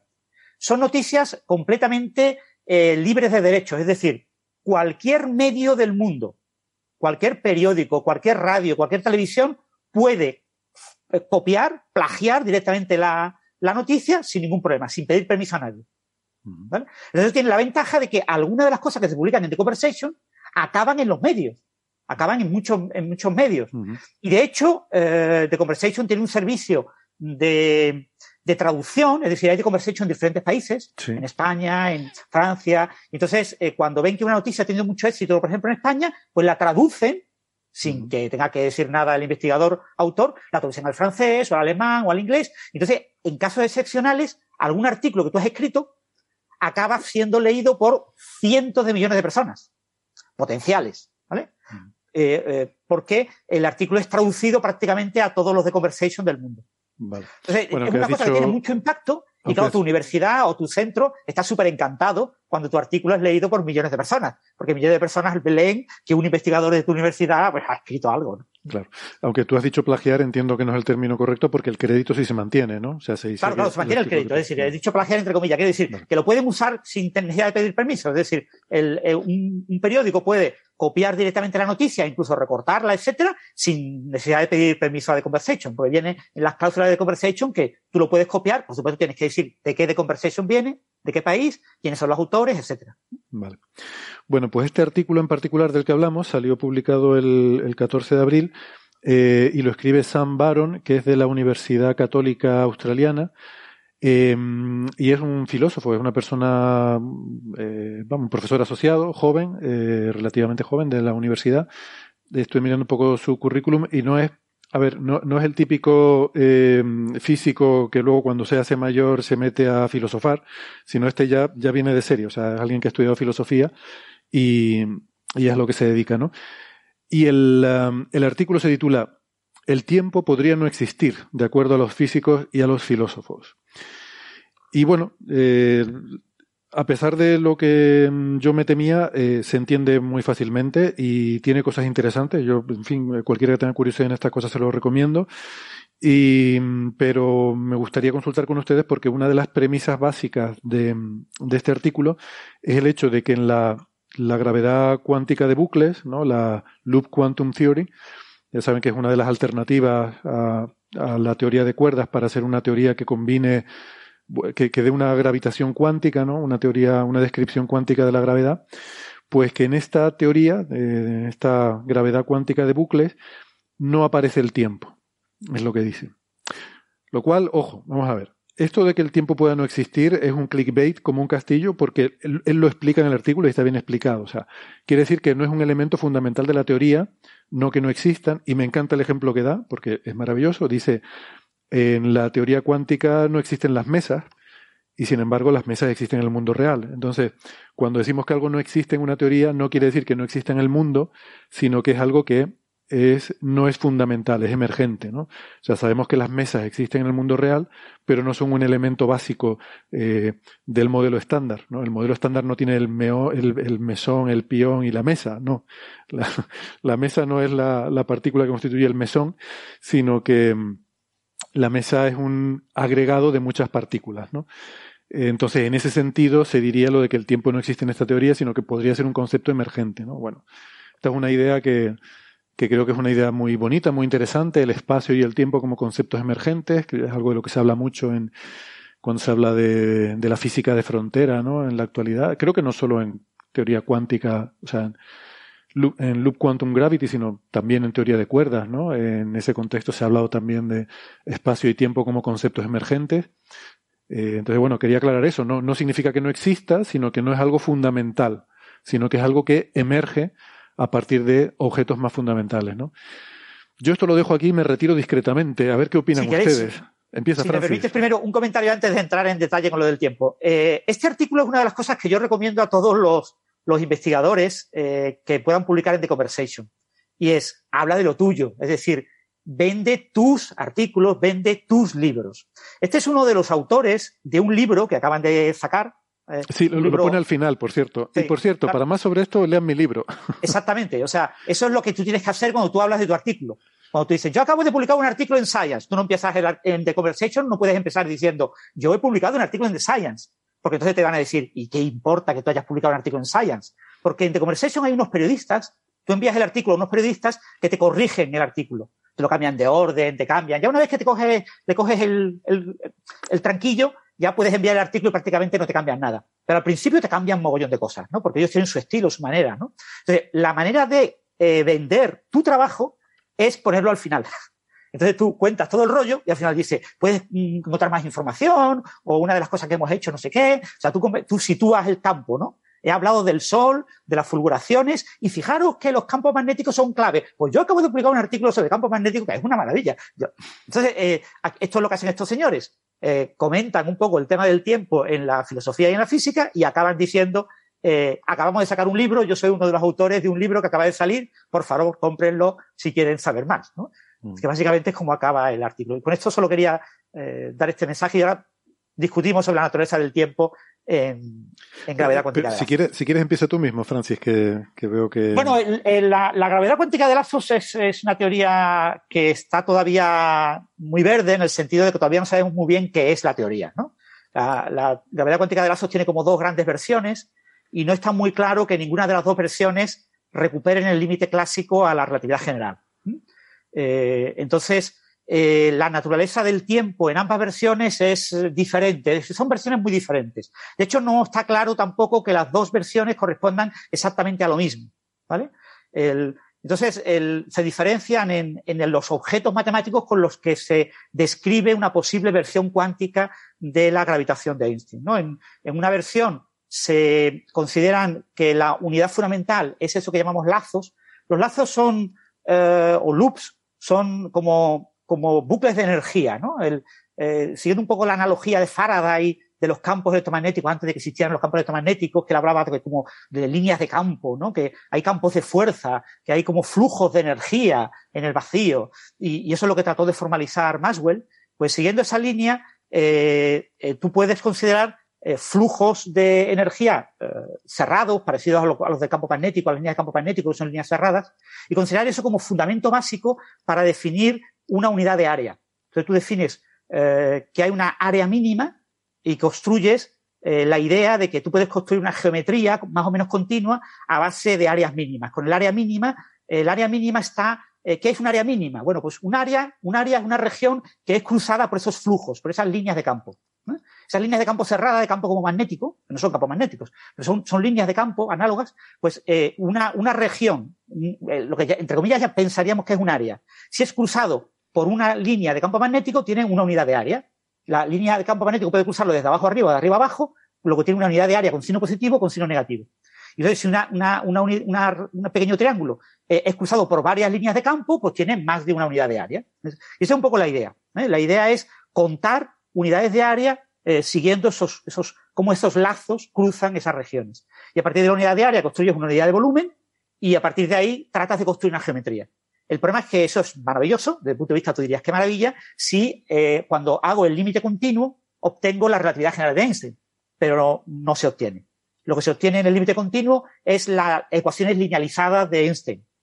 Que bueno, claro, tú dices a la, a la Feynman, ¿no? Si esas ecuaciones predicen un gravitón, pues y el gravitón reacciona con la gravedad, es decir, si el gravitón gravita, pues entonces, eh, siguiendo trabajos de la década de los 30 y que lo popularizó Feynman en los 60, pues obtengo eh, la, extensión no lineal natural de esa versión linealizada, pues es obviamente eh, la relatividad general de Einstein. Pero ese paso no es de gravedad cuántica de lazos, es independiente. O sea, no, no, tenemos un camino que me lleve de esta, de esta línea de pensar en pequeños loops pequeños lazos de energía que me lleve directamente a la relatividad general. Después está una línea alternativa. Dijeron, bueno, si este camino no nos lleva a donde queremos, vamos a la línea alternativa. Y es una línea alternativa inspirada en la ecuación de, Wheeler eh, de Witt. Wheeler de Witt trataron de construir lo que entre comillas podríamos llamar la ecuación de Rodinger del universo completo. Entonces, una, ecuación de Rodinger que describiera el universo en su conjunto y que entre comillas fuera compatible con las ideas de la relatividad general. Entonces ellos plantearon una ecuación y la ecuación que les salía es que el universo, eh, que esa ecuación de Rodinger es una ecuación en estado estacionario, que no tiene tiempo. La ecuación de, de Wheeler de Witt no solo tiene espacio, no tiene, no tiene tiempo. Entonces eso sugiere que eh, en una, entre comillas, gravedad cuántica, si esa gravedad cuántica acaba teniendo como en cierto límite a la ecuación de, de Wheeler de Witt, para el universo en su conjunto, pues que el universo en su conjunto se puede describir sin necesidad de tiempo. Entonces, utilizando esa inspiración, se puede construir una cosa que llaman redes de spines. Que cambias completamente el formalismo matemático, eh, en cierto sentido está inspirado, pero ya digo, aquí hay como saltos conceptuales. En gravedad cuántica de lazos hay una serie de saltos que son saltos, digamos, intuitivos. Cuando tú estudias en libros eso, dices, pues hombre, sí, son razonables. O sea, al que se le ocurrió que se podía dar este salto, pero cuando tú te planteas desde el del polo opuesto y dices, yo soy aficionado a la teoría de cuerdas y quiero oponerme a la gravedad cuántica de lazos, dices, eh, este salto lo han dado al vacío, porque aquí no hay una conexión directa, ¿no? Han, pegado ese salto y, ese salto no está justificado. Y hay algunos teoremas matemáticos que prohíben alguno de esos saltos. ¿eh? O sea que lo que pasa es que como otras cosas eh, todavía nos falta matemática para entenderlo en detalle y lo mismo una matemática futura puede rellenar esos saltos. Pero bueno, hay una inspiración que hace que eh, la gravedad cuántica de lazos, entendida como teoría de lazos, se puede entender también como redes de espines. Entonces, eso en teoría de cuerdas es interesante porque en ciertos límites también se obtienen cosas parecidas a las redes de, de espines y entonces en cierto sentido se puede decir que eh, la gravedad cuántica de lazos entendida eh, en este sentido es en cierto sentido compatible a algunos de los límites de la teoría de cuerdas. ¿no? Entonces, en, este, en esta otra estructura tenemos algo parecido. Lo que tenemos son eh, como espines que están conectados entre sí por una serie de, lazos, de, enlaces, y esos enlaces, pues, entre comillas, están inspirados en, en, como si fueran trozos de los loops de la otra, de la otra formulación. Y en esta formulación eh, se trata de buscar una ecuación muy parecida a la ecuación de, de Wheeler de Witt, que ahora no me acuerdo cuál es el autor, hay un autor muy famoso que sacó la ecuación equivalente en gravedad cuántica de lazos. Entonces, eh, el problema es que de esa ecuación, esa ecuación es extremadamente complicada porque este, está en el formalismo de integrales de camino y nadie sabe resolverla. Entonces, nadie sabe qué, predice esa teoría, ¿no? Entonces, tenemos una teoría alternativa que en principio se construye, se puede construir de manera independiente de, de la otra versión de la gravedad cuántica de lazos y que aparentemente, eh, como está inspirada en la relatividad general cuantizada, pues debería de describir una gravedad cuántica, pero que como no sabemos obtener soluciones, pues no podemos hacer nada con ella. Entonces, pues ahí hay un salto conceptual. Y el salto conceptual es decir, y ahora, inspirado en todo esto, ahora voy a tratar de ver cómo se modificarían las soluciones de la realidad general. Entonces, modifico las soluciones cosmológicas y tengo lo que se llama la cosmología de lazos. La, la cosmología de lazos no tiene nada que ver con la gravedad cuántica de lazos. Eso está inspirada en eso, ¿no? O construyo modelos de agujeros negros y trato de predecir la entropía de los agujeros negros con modelos inspirados en, este tipo de ideas, ¿no? pero mm, no, hay, no hay una conexión directa. Es decir, no, no parto de las ecuaciones de, de, la realidad cuántica de lazos y obtengo una solución que corresponde a un agujero negro eh, cuantizado, sino que digo, bueno, como tengo que cuantizar el agujero negro, ¿cómo lo cuantizo de la manera más razonable que, que sea compatible con estas ideas? ¿no? Y entonces, en, en, ese, en esta segunda versión, la versión de redes de espines, el tiempo no aparece de manera explícita en la gravedad cuántica de lazos. Lo que pasa, claro, que después tú dices, pero en una solución cosmológica hay un tiempo cosmológico, hay una flecha de tiempo cosmológica, la propia expansión. En una solución tipo agujero negro hay un tiempo, porque los agujeros negros tienen tiempo. Eh, o sea, eh, tengo todo eso, todo eso siempre se ha comentado, ¿no? De que eh, dentro del horizonte de sucesos se invierte en el espacio y el tiempo y, la, distancia a la singularidad central. Todo ese tipo de conceptos acaban apareciendo en esas soluciones, pero no están en la propia teoría. Entonces, la gravedad cuántica de gases en ese sentido es una teoría que sugiere que eh, si la futura gravedad cuántica correcta eh, tiene un cierto límite, la gravedad cuántica de lazos, en ese límite el tiempo no sería necesario eh, que apareciera en las ecuaciones.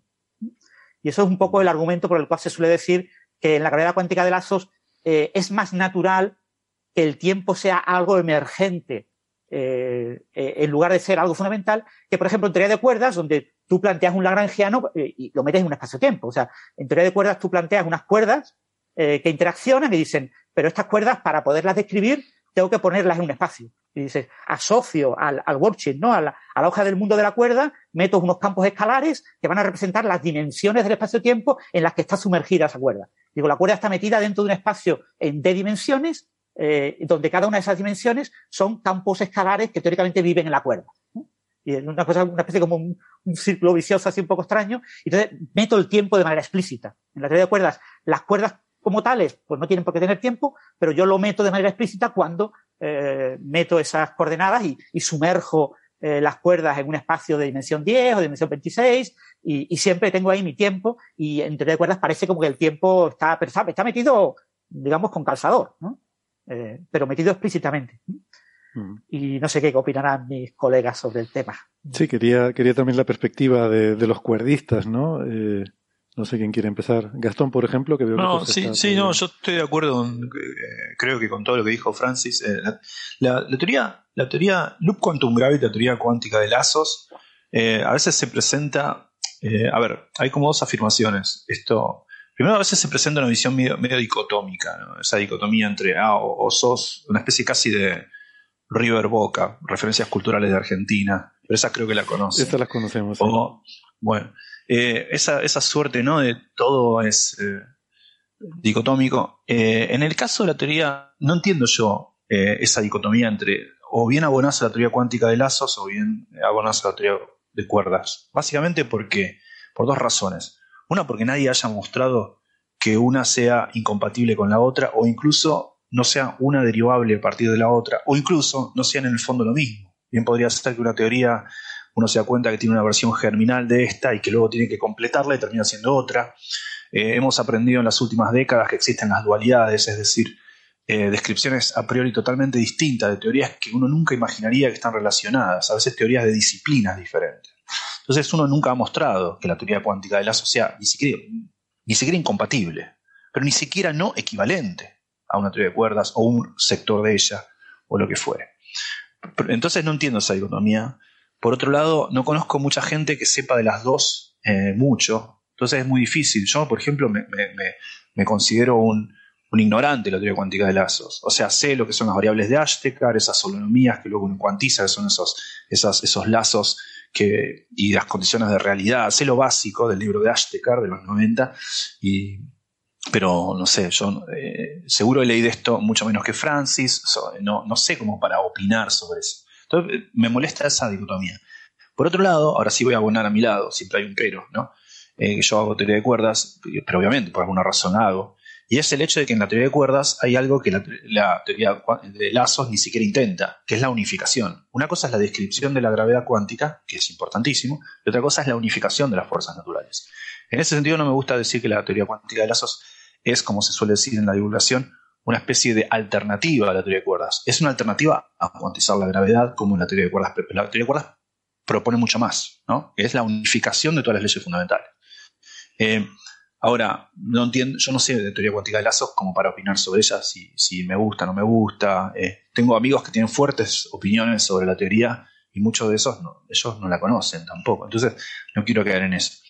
Eh, yo creo que dentro de mi ignorancia, de acuerdo 100% con lo que dijo Francis, eh, ahora acerca del tiempo, desde el punto de vista físico, después podemos hablar de filosofía, lo que pasa es que si hablamos de filosofía nos tenemos que, seguro, tenemos que mencionar a todos los que dijeron desde la filosofía moderna en adelante algo relevante sobre el tiempo. Y eso, eso incluye a Kant, incluye a Husserl, incluye a Bergson, incluye a un montón de gente. Entonces es un poco inabarcable. Pero del punto de vista de la física, esta idea del tiempo como emergente es una idea vieja, y al menos en la, mecánica cuántica, recuerdo un paper de Gutters hace mucho que cuando yo era estudiante me, chocó eh, las conclusiones del abstract, luego están en el paper, que es algo así como concluimos, siempre se los cuento a mis estudiantes de cuántica esto, concluimos entonces que eh, eh, no es necesario incluir el tiempo como un elemento básico en la descripción del mundo, concluye Gutters, en mecánica cuántica ordinaria. Y eso básicamente porque ¿qué hace Gutters? Es pensar, ¿qué hacemos cuando medimos el tiempo? Estamos siempre midiendo correlaciones entre cosas entre un estado y otro y comparando estados con, otros, con, aquel que llamamos el anterior. Es decir, medimos el tiempo por mirar un reloj y vemos que el tiempo pasa. A mí me pasa algo, me salen más canas cuando el tiempo pasa para este lado más. Uno está midiendo correlaciones. Entonces a veces hay modelos de juguete mecánica cuántica, uno puede mirar correlaciones entre spines, sistemas así, modelos de juguete como los que analizaba Guterres. Esta idea de que el tiempo puede ser pensado como correlación de cosas y entonces emerge como algo fundamental, pero en el fondo lo fundamental es la correlación, es una idea eh, vieja. En cuanto a la ecuación de Wheeler de Witt, que es la que mencionaba Francis, es cierto que pasa la teoría cuántica, de, la teoría de la relatividad clásica, incluso la teoría de Einstein, cuando uno quiere escribir un hamiltoniano para ella, debido a, que, a que la teoría tiene una peculiaridad que es eh, matemática, bueno, una peculiaridad del sistema hamiltoniano que le pasa también a las partículas libres, es que hay vínculos entre los momentos, no todos los impulsos son independientes, hay un vínculo cuadrático, entonces si vos calculás el hamiltoniano cuadrado, que es el que te da la evolución temporal, eh, el, canónico te da cero. Entonces, uh, la ecuación de Schrödinger dice, el hamiltoniano va del lado izquierdo, del lado derecho está el tiempo. Entonces, si el hamiltoniano es cero, del lado derecho está, no hay nada. Es un poco la idea. Bueno, hay una forma de extraer otro Hamiltoniano de adentro que define un tiempo, y bueno, todo esto que dijo Francis tiene está visto atrás de una matemática bien profunda, interesante, eh, Perdona, que cuando la haces cuántica más complicada. Como, estás hablando del hamiltoniano eh, de forma reiterada, quizás aclararlo que por lo ah, menos clásicamente es, como la energía. cinética y potencial de todas las partes. El problema, es claro, es que claro, cuando, cuando todo estudiante sabe que el hamiltoniano es, casi siempre energía, pero casi siempre es peligroso. En particular hay que tener cuidado cuando hay vínculos. Y acá en estas teorías hay muchos vínculos. Entonces, esta identificación entre el hamiltoniano y la energía es sutil. Y también el interacciones entre partículas. No, vínculos se significa no todas las variables que vos estás considerando son independientes entre sí. Entonces hay diferentes tipos de dependencias entre vínculos. Hay holónomos, anolónomos. Es, es, la estructura en los sistemas hamiltonianos, sistemas dinámicos, es muy complicada, incluso en cantidad de grado finito de, eh, de gravedad, de libertad. Entonces hay toda una matemática atrás de esto eh, que Francis eh, es, la que Francis estaba diciendo, este, que el hamiltoniano te da igual a cero. El, análogo a la ecuación de Schrödinger parece no evolucionar para el caso gravitatorio, lo cual hace muy complicada la gravedad. Es otra de las razones por las que la gravedad es complicada, no su no renormalizabilidad, es otro problema distinto. Es bien complicado el asunto del tiempo en gravedad. Pero esta idea de que el tiempo se puede, puede emerger a partir de algo más fundamental, que acaso sean las correlaciones entre cosas, una cosa que la gente estudió incluso en mecánica cuántica ordinaria. Eh, motivado por, por, otras razones. Ahora, eh, en, la física que viene de la teoría de cuerdas, la que nace la teoría de cuerdas, en particular la holografía, que después se desprende como resultado solo en la física, pero nació en el germen, en el seno de la teoría de cuerdas, la holografía, también hay una forma de entender ahí que el, tiempo parecería como emergente, que no es fundamental, que quizá lo que es más fundamental que el tiempo es la información. ¿eh? O si se quiere, las correlaciones.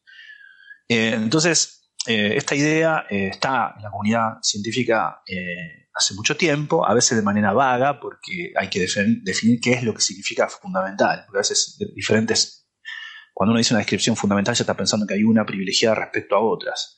Hay otra gente que piensa, no, no hay algo tal como fundamental, depende de la escala en la que estás trabajando, algo puede ser más fundamental que otro. Hay otra gente que dice, bueno, a veces hay dos descripciones fundamentales, pero que son duales. A veces piensa, la gente interpreta las dualidades como que una es fundamental y la otra no es más que un reflejo imperfecto de la otra, nace de la otra. hay toda una subdivisión de gente dedicada a estas cosas que eh, están en diferentes regiones de la física, teoría de cuerdas, holografía, mecánica cuántica ordinaria, teoría cuántica de lazos, de lo que no conozco, tienen esta idea hace mucho de que el tiempo podría emerger como una, suerte de una derivación. O el espacio también, lo cual es también terrible, porque uno piensa a todo en el espacio. Eso, hablando de filosofía, está en Kant y está también en Wittgenstein, está en un montón de filósofos. ¿no? Entonces es difícil pensar tanto el espacio como el tiempo como cosas emergentes. El tiempo es un concepto emergente en muchos ámbitos, sobre todo en un ascensor eh, como eh, conversación eh, habitual. ¿Qué opinas, José, sobre el tiempo en teoría de cuerdas, en gravedad cuántica de bucles? No, no tengo, digamos, ya, a ver, Francis y Gastón dijeron una buena parte de lo que creo que yo podría decir.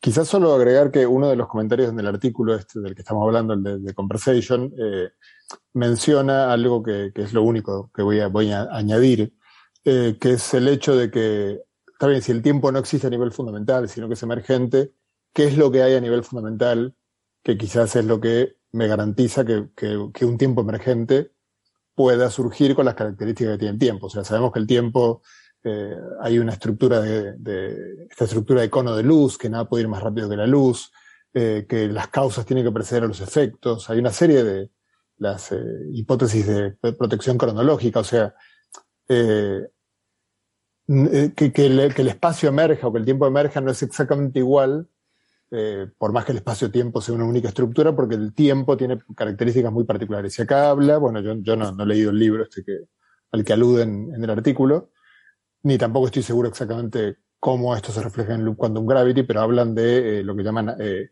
eh, agenciamiento, no sé cómo se diría en castellano, ¿no? De, cómo definir causalidad. O sea, dicen que si uno tiene una noción parecida a la de causalidad en la teoría microscópica, digamos, el tiempo va a emerger con las propiedades adecuadas.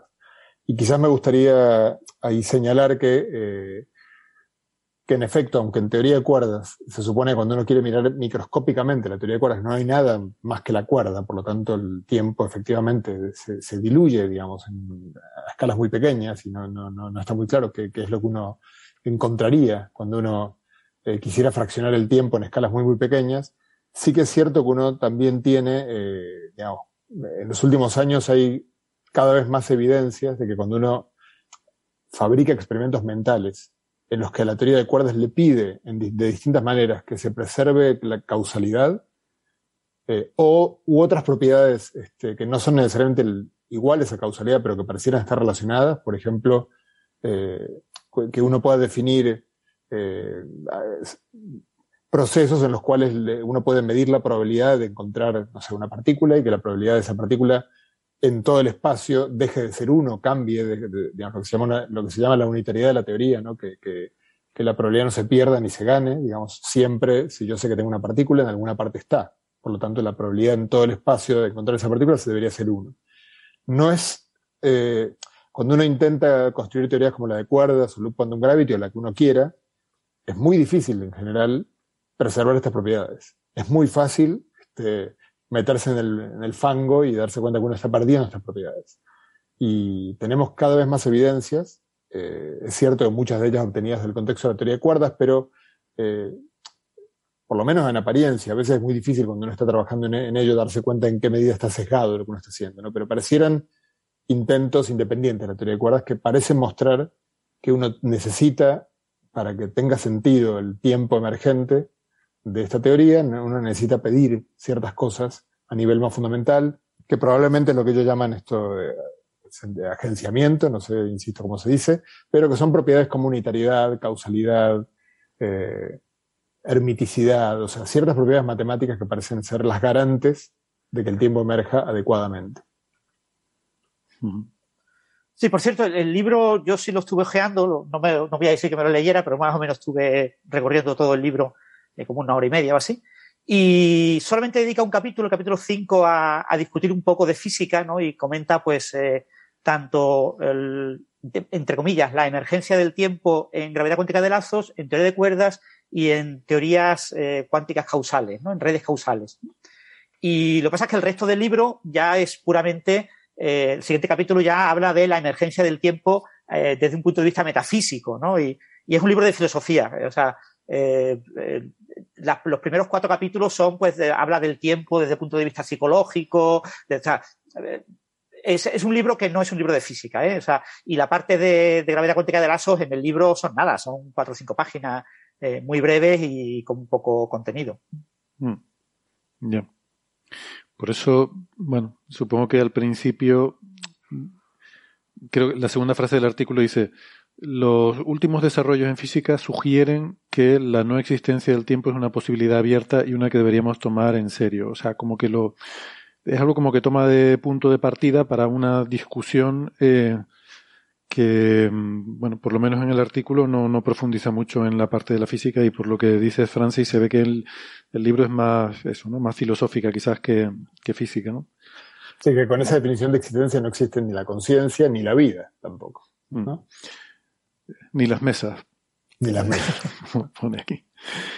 Bueno, eh, Gastón, la última oportunidad, si quieres eh, meterte ya con el tema filosófico que veo que has dejado un poco de lado, como para evitar no abrir un melón que, que quizás sería inabarcable para el tiempo que tenemos ahora, pero si hay algo así. No, claro, lo que pasa es que lo que pasa es que la filosofía es un, es un nombre muy amplio para un montón de cosas, que es eh, todas las disciplinas que han sido relacionadas con el pensar y sobre el que alguien haya dicho algo.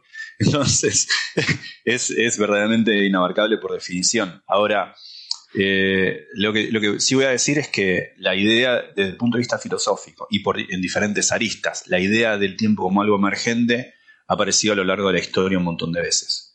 Eh, antes antes estaba, mencioné a Kant y a Wittgenstein como dos filósofos bien distintos en diferentes épocas y que ambos habían hecho, habían hecho notar el hecho de cuán difícil es, la inconcebibilidad, lo, imposible de concebir objetos sin espacio, pero sí espacios sin objetos. Entonces, la idea de esa, esa idea fundamental del espacio como algo que de lo que tenemos que empezar para poder pensar, o al menos para poder conocer, es una cosa que viene de la filosofía moderna. Ni hablemos de la anterior, no, ahí no terminamos más. Pero por ejemplo, Kant, y al menos el Kant maduro, el, el, que la gente conoce con la crítica de la razón pura, lo que se conoce como filosofía crítica o filosofía trascendental, piensa la emergencia del tiempo de otra manera, que es decir, el tiempo es algo que pone el sujeto, no es algo que existe en el mundo, ¿eh? en, el mundo de, las cosas en sí, lo que se llama el mundo de lo nouménico, sino que es algo que el sujeto pone. Es, una, una, es, es, dado a priori en el acto de conocer, pero está puesto por el sujeto. El, el, sujeto organiza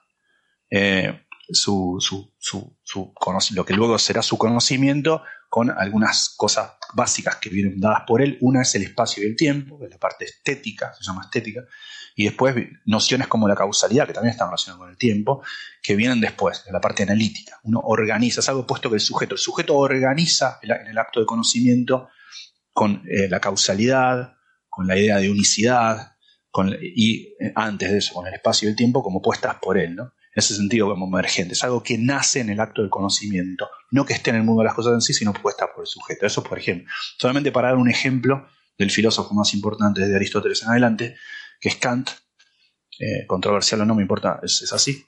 Entonces, eh, eh, para dar un ejemplo de, de, cómo ha sido pensado y de cuántas maneras distintas, porque uno dice el tiempo emerge, en ese emerge es polisémico ese emerger, hay muchas formas de pensar qué significa ese emerger.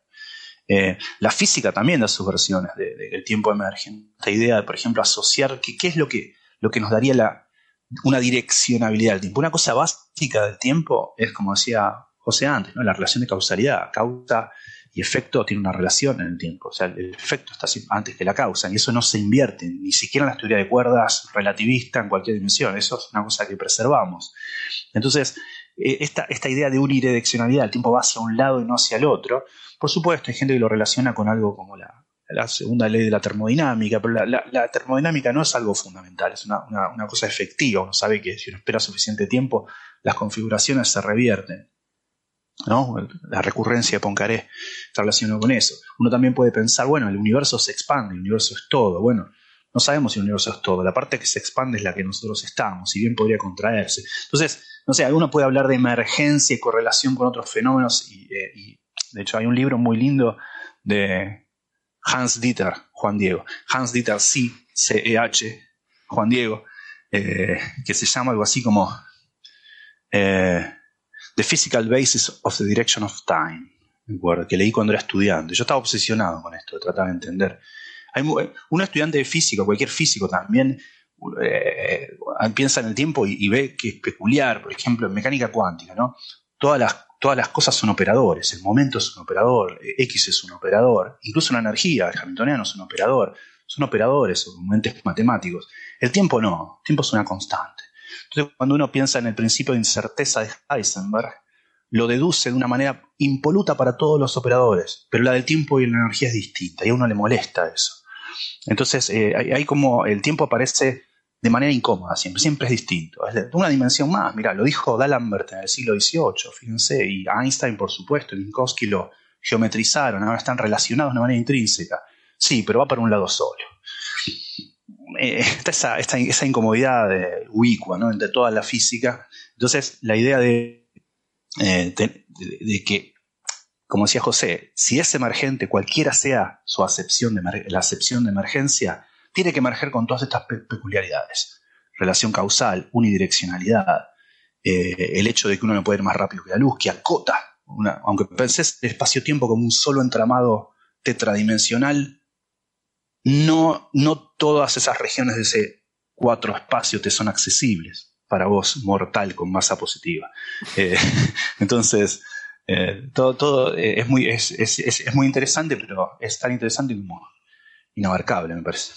Hmm. Ni siquiera 367 programas, no, 366 programas serían necesarios. Suficiente. Sí. Y quizás recordar una cosa, yéndonos a una cosa que no tiene nada que ver con la gravedad cuántica, es la propia cuántica. ¿no? En, física cuántica, en la ecuación de Rodinger, el, tiempo es algo que no está en, la eh, propia cuantización de la física. Es decir, mm, era la paradoja de Pauli. No podemos definir un operador cuántico para el tiempo. Entonces, eh, claro, en mecánica cuántica uno mm, mete el tiempo, ¿no? Pone explícitamente el tiempo, habla de evolución unitaria, ¿no? Habla de evolución continua hasta que yo mido el sistema del sistema. Eh, pero eh, ese tiempo es un tiempo del observador, es un tiempo externo al propio sistema. ¿no? intrínsecamente el sistema cuántico no tiene ningún tiempo. ¿no? Definir un reloj, se puede definir un reloj en un sistema cuántico y, usar ese reloj para tratar de medir el tiempo, pero mm, eso siempre es muy complicado. Y, ese, ese paper de Pauli. es externa. Ese paper de Pauli no es muy conocido. Grande Francis que conoces ese paper, porque es un paper hermoso y que la gente deja en el olvido. Es, un paper en el cual él demuestra que no existe un operador tiempo. No, puede existir. ¿no?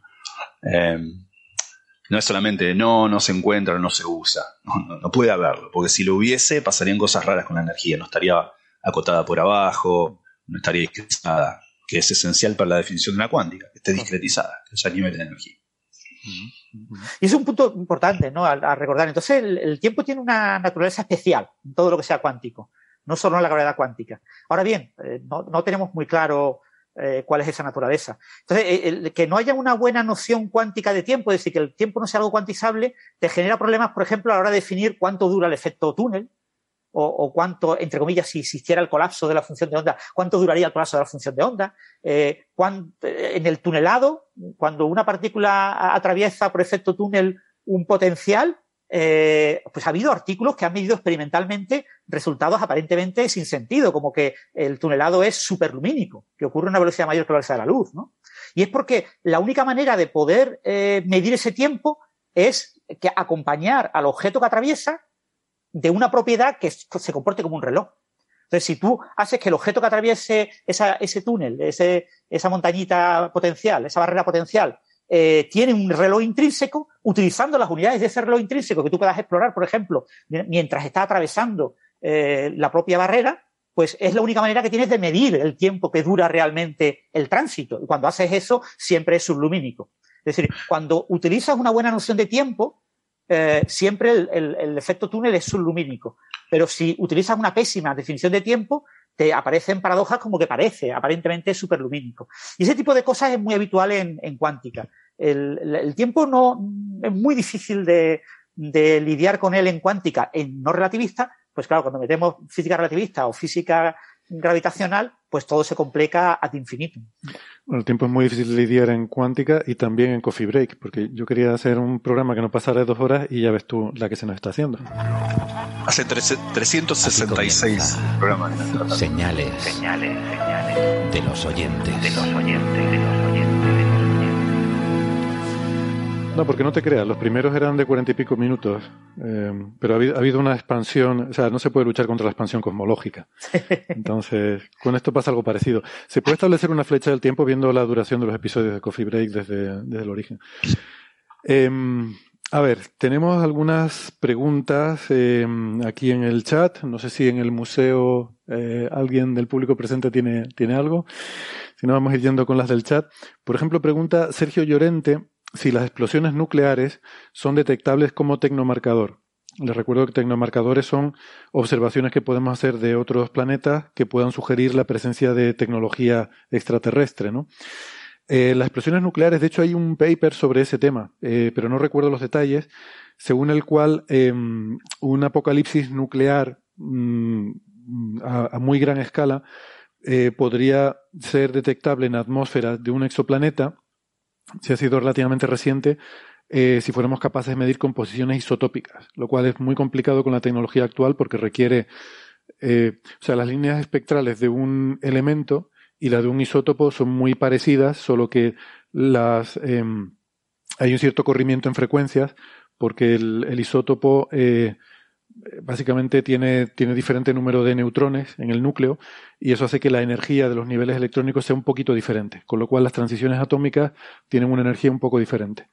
Entonces, en teoría, sería posible medir eh, y, al final cuando tú mides una línea espectral estás midiendo la combinación de todos los isótopos que hay, que suele haber pues uno que es el dominante y es el 99,9% de, de los isótopos de un elemento y otros que son mucho menos abundantes, ¿no? Entonces las tienes superpuestas y eso lo que produce es un cierto ensanchamiento de tu línea espectral.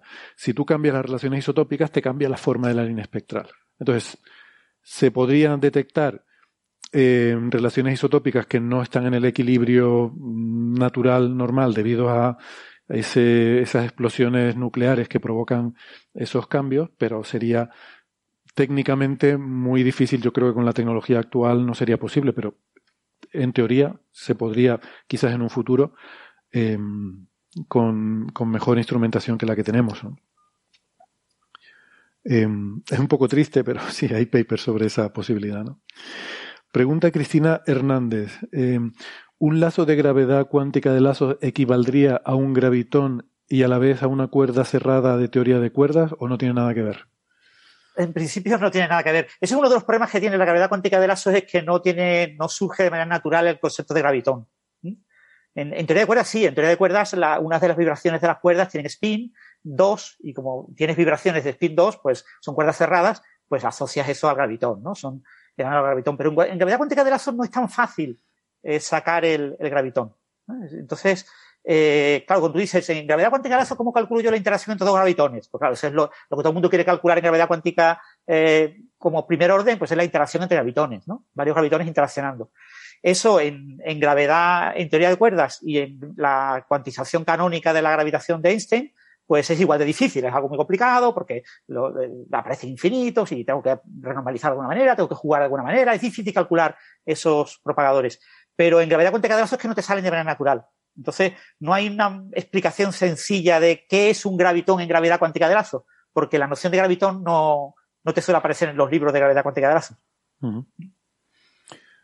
Vale. Pregunta Víctor García, ¿qué pasaría si un agujero negro como ese, el que estábamos hablando del resultado de la fusión eh, que salió disparado a mil y pico kilómetros por segundo, ¿qué pasaría si un agujero negro como ese chocara directamente con una estrella a esa velocidad?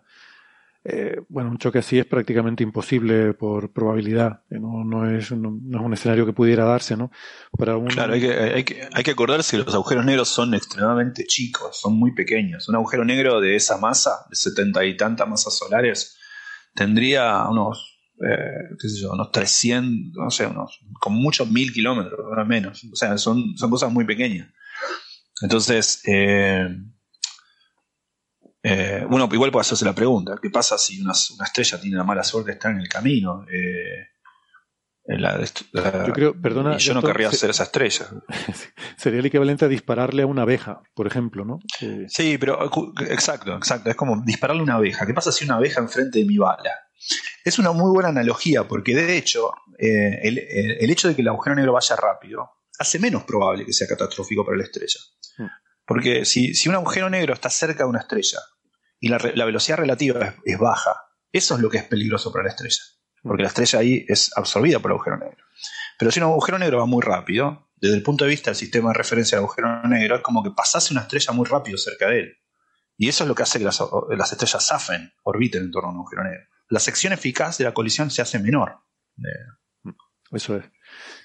Em, este agujero negro que tenía unas 40 masas solares o así, no recuerdo el, número. Creo, creo, que la masa total es 74, De, GW 200119, pero, 29, eh, pero no me acuerdo bien. 74 masas solares el sistema completo. O sea, si la velocidad relativa entre ellos fuera pequeña, mm, pues Claro. Eh, bueno, de hecho, en teoría, si no, si no hay pérdida de energía, en teoría no llegaría la estrella a caer, se quedaría en órbita. Otra cosa es que, bueno, en un momento dado, pues a lo mejor podría superar el lóbulo de Roche, podría empezar a caer materia de la estrella, formar un disco de acreción, y ya a partir de ahí sí que hay un mecanismo para, lo que decimos siempre, perder energía y que vaya cayendo y vaya chupando esa materia, ¿no? Pero al ir tan rápido, pues sí, si no es un, si no es una colisión directa, le pasa de largo, ¿no? Y si fuera, si le aciertas con la bala a la estrella, pues sí, acabaría.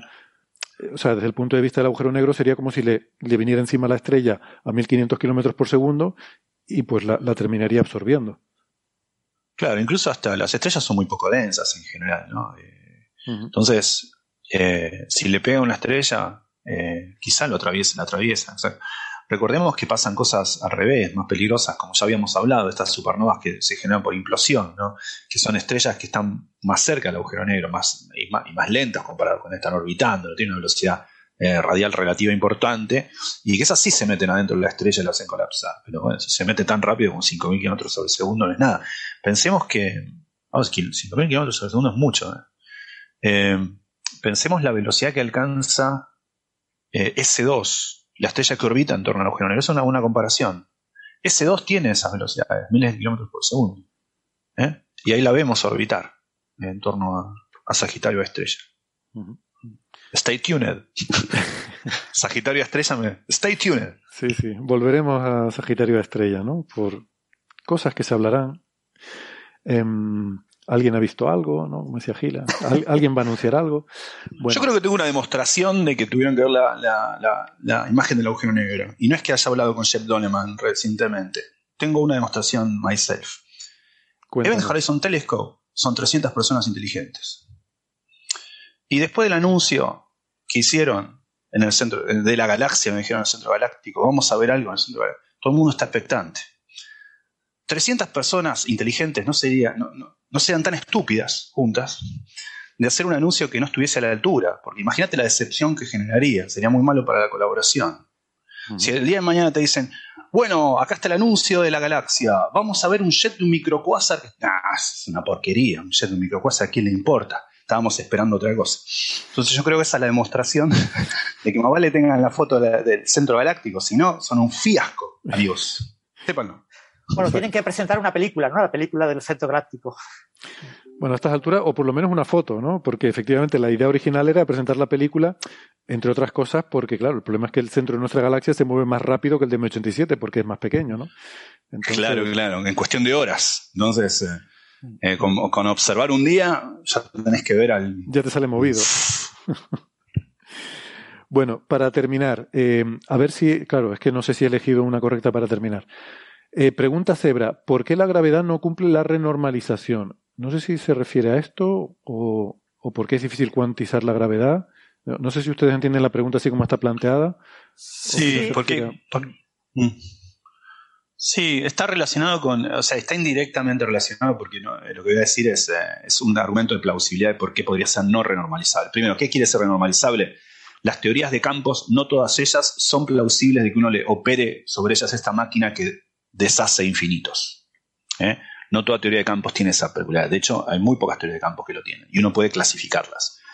Lo notable es lo que decía José antes, el resultado importante de Bellman y Toft es haber mostrado que aquellas que forman parte del modelo estándar, las que se llaman como teorías de Gauge, esas son de tal naturaleza. Uno puede aplicarles a ellas una máquina, un protocolo, un, eh, un algoritmo que le quita los infinitos. La teoría de la relatividad general, es decir, la teoría de la gravedad, no tiene esta suerte, no pertenece a esa familia. Entonces la pregunta es relacionada, ¿qué tiene de, especial la teoría de la relatividad que la hace no renormalizable, que la hace no plausible de que le peine uno los infinitos y desaparezcan? Primero hay que decir que la teoría de la relatividad general es renormalizable a un loop, no es renormalizable a dos loops. Entonces, eh, es casi renormalizable en un sentido. Eso tiene que ver, es difícil explicarlo acá, es algo que uno aprende cuando hace teoría cuántica de campos, con el hecho de que la constante de acoplamiento natural en la teoría, que en este caso es la constante de Newton de la gravitación, tiene unidades de dimensión al cuadrado, unidades de longitud al cuadrado. Lo que en términos técnicos se dice eh, unidades de masa negativa, que, tiene, que es algo en eh, escalas de longitud al cuadrado. Esa, esa propiedad matemática. Uno mira las unidades de la constante de Newton, física 1 de cualquier universidad, y el hecho de que uno se da cuenta que tiene unidades hace que la, teoría no esté renormalizada, no sea renormalizable. No es estrictamente cierto lo que estoy diciendo, porque se podrían dar algunas particularidades matemáticas que hacen que a pesar de eso la teoría es renormalizable. Por eso la esperanza de que, por ejemplo, la supergravedad igual a 8 sea renormalizable. Por eso la razón de que la teoría de relatividad general en una dimensión menos es renormalizable, a pesar de tener también la constante Newton unidades de longitud en ese caso. Pero está relacionado con que la constante de acoplamiento, la que, la que te dice cuán propenso es un gravitón a interactuar consigo, con sí mismo, consigo mismo, esa constante tiene unidades de longitud al cuadrado. Eso es lo que Pero hace Eso al final de lo que viene es de, bueno, de la constante de Newton, de que es una, eh, una fuerza que va con el cuadrado de la distancia. Por eso tienes la longitud al cuadrado en la constante. Uy, hemos perdido. Gastón. Te hemos perdido, Gastón. El micrófono. Hola, hola. Ahora. Hola. Hola, perdón. No, pero pensemos que no es así. Por ejemplo, ¿qué pasa con el electromagnetismo? El electromagnetismo también tiene una fuerza que decae con el cuadrado de la distancia. En cambio, su constante acoplamiento, por cómo están dadas las cosas, eh, tiene en las unidades que uno usa en teoría cuántica de campos, tiene, es adimensional, que es la, la carga eléctrica del electrón al cuadrado. Eh, está, es, si uno mira las unidades, sí, pero está relacionado con el hecho de que está en la masa arriba, en la, de Newton. No con que vaya con el cuadrado a la distancia. Es un juego de las dos cosas. De que acopla con la masa. Es, es la razón fundamental. Eso es lo que hace la teoría, eh, la, teoría de la relatividad. Eh, es el juego de las dos cosas, de lo que decís vos y el hecho de que está la masa al cuadrado. claro, en este análisis dimensional del que habla Gastón es un poco más. Eh, hay, hay, algo que no, que no, que no dijo porque estamos muy acostumbrados a los físicos teóricos, pero que es que hay que poner la velocidad de la luz, hay que poner los segundos iguales a los metros. y entonces en ese, o sea, de modo tal que todo se cuenta en metros o en kilogramos. Eh, cuando, uno, cuando uno calcula así, ve que la carga eléctrica no tiene unidades, en cambio la constante de Newton sí que tiene unidades, este, como mencionaba Gastón. Entonces, claro, cuando uno, cuando uno, si se acuerdan que cuando uno quiere renormalizar una teoría, uno lo que hace es diagrama de Feynman, digamos, en forma perturbativa. Uno hace chocar dos gravitones. Y luego tiene que dibujar todos los posibles diagramas que tengan líneas que unen esos dos gravitones que entran con los dos que salen. Ahí aparecen los loops que mencionaba Gastón y cada vez que, dos líneas que tres líneas gravitacionales se juntan, o cuatro, hay que poner la constante de Newton. Entonces, el hecho de que eh, uno, cuando uno empieza a dibujar diagramas con muchas líneas, uno tiene que poner la constante de Newton a una potencia arbitrariamente grande, hace que eh, tenga que aparecer eh, derivadas o algo que dependa de la, bueno, típicamente derivadas, arbitrariamente altas, digamos, este, que, que, que hagan que eh, el, diagrama completo no, tenga unidades absurdas, ¿no? Porque si mm. uno empieza a poner la constante de Newton, que tiene unidades, no sé, de, de, longitud a la menos 2, digamos, si uno tiene que poner 10 de ellas, tendría ah, diagramas que valen metros a la menos 20, comparados con diagramas que valen metros a la menos 2. No tiene ningún sentido. Hay que empezar a meter derivadas, eso quiere decir que las ecuaciones de Einstein, que son el, el que se acuerde de esta foto del tren, que muchas veces se muestra, donde está las ecuaciones de Einstein, que tiene una R, debería tener también una R cuadrado, R cubo, R cuarto, etc. Entonces, este, todos los coeficientes que van delante de cada uno de estos términos, de estos infinitos términos, estaría indeterminado. y habría que, habría que, entonces tendríamos una teoría que tiene infinitas constantes indeterminadas, y, eso es una teoría, es una de las eh, formas en las cuales se ve que la teoría es no renormalizable. Eso no ocurre, por ejemplo, en el electromagnetismo o las interacciones del modelo estándar.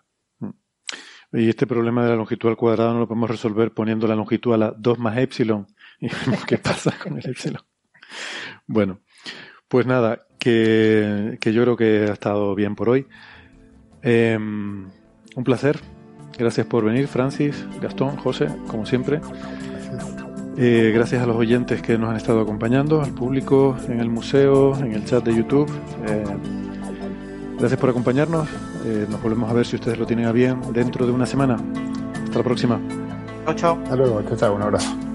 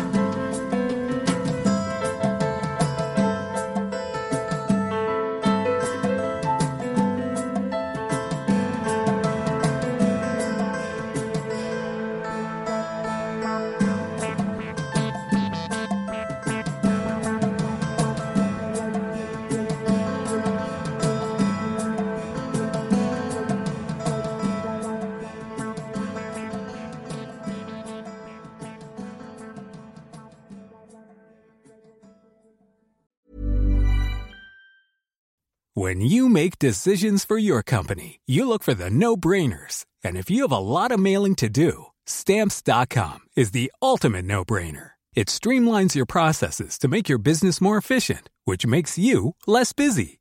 Mail checks, invoices, legal documents, and everything you need to keep your business running with stamps.com.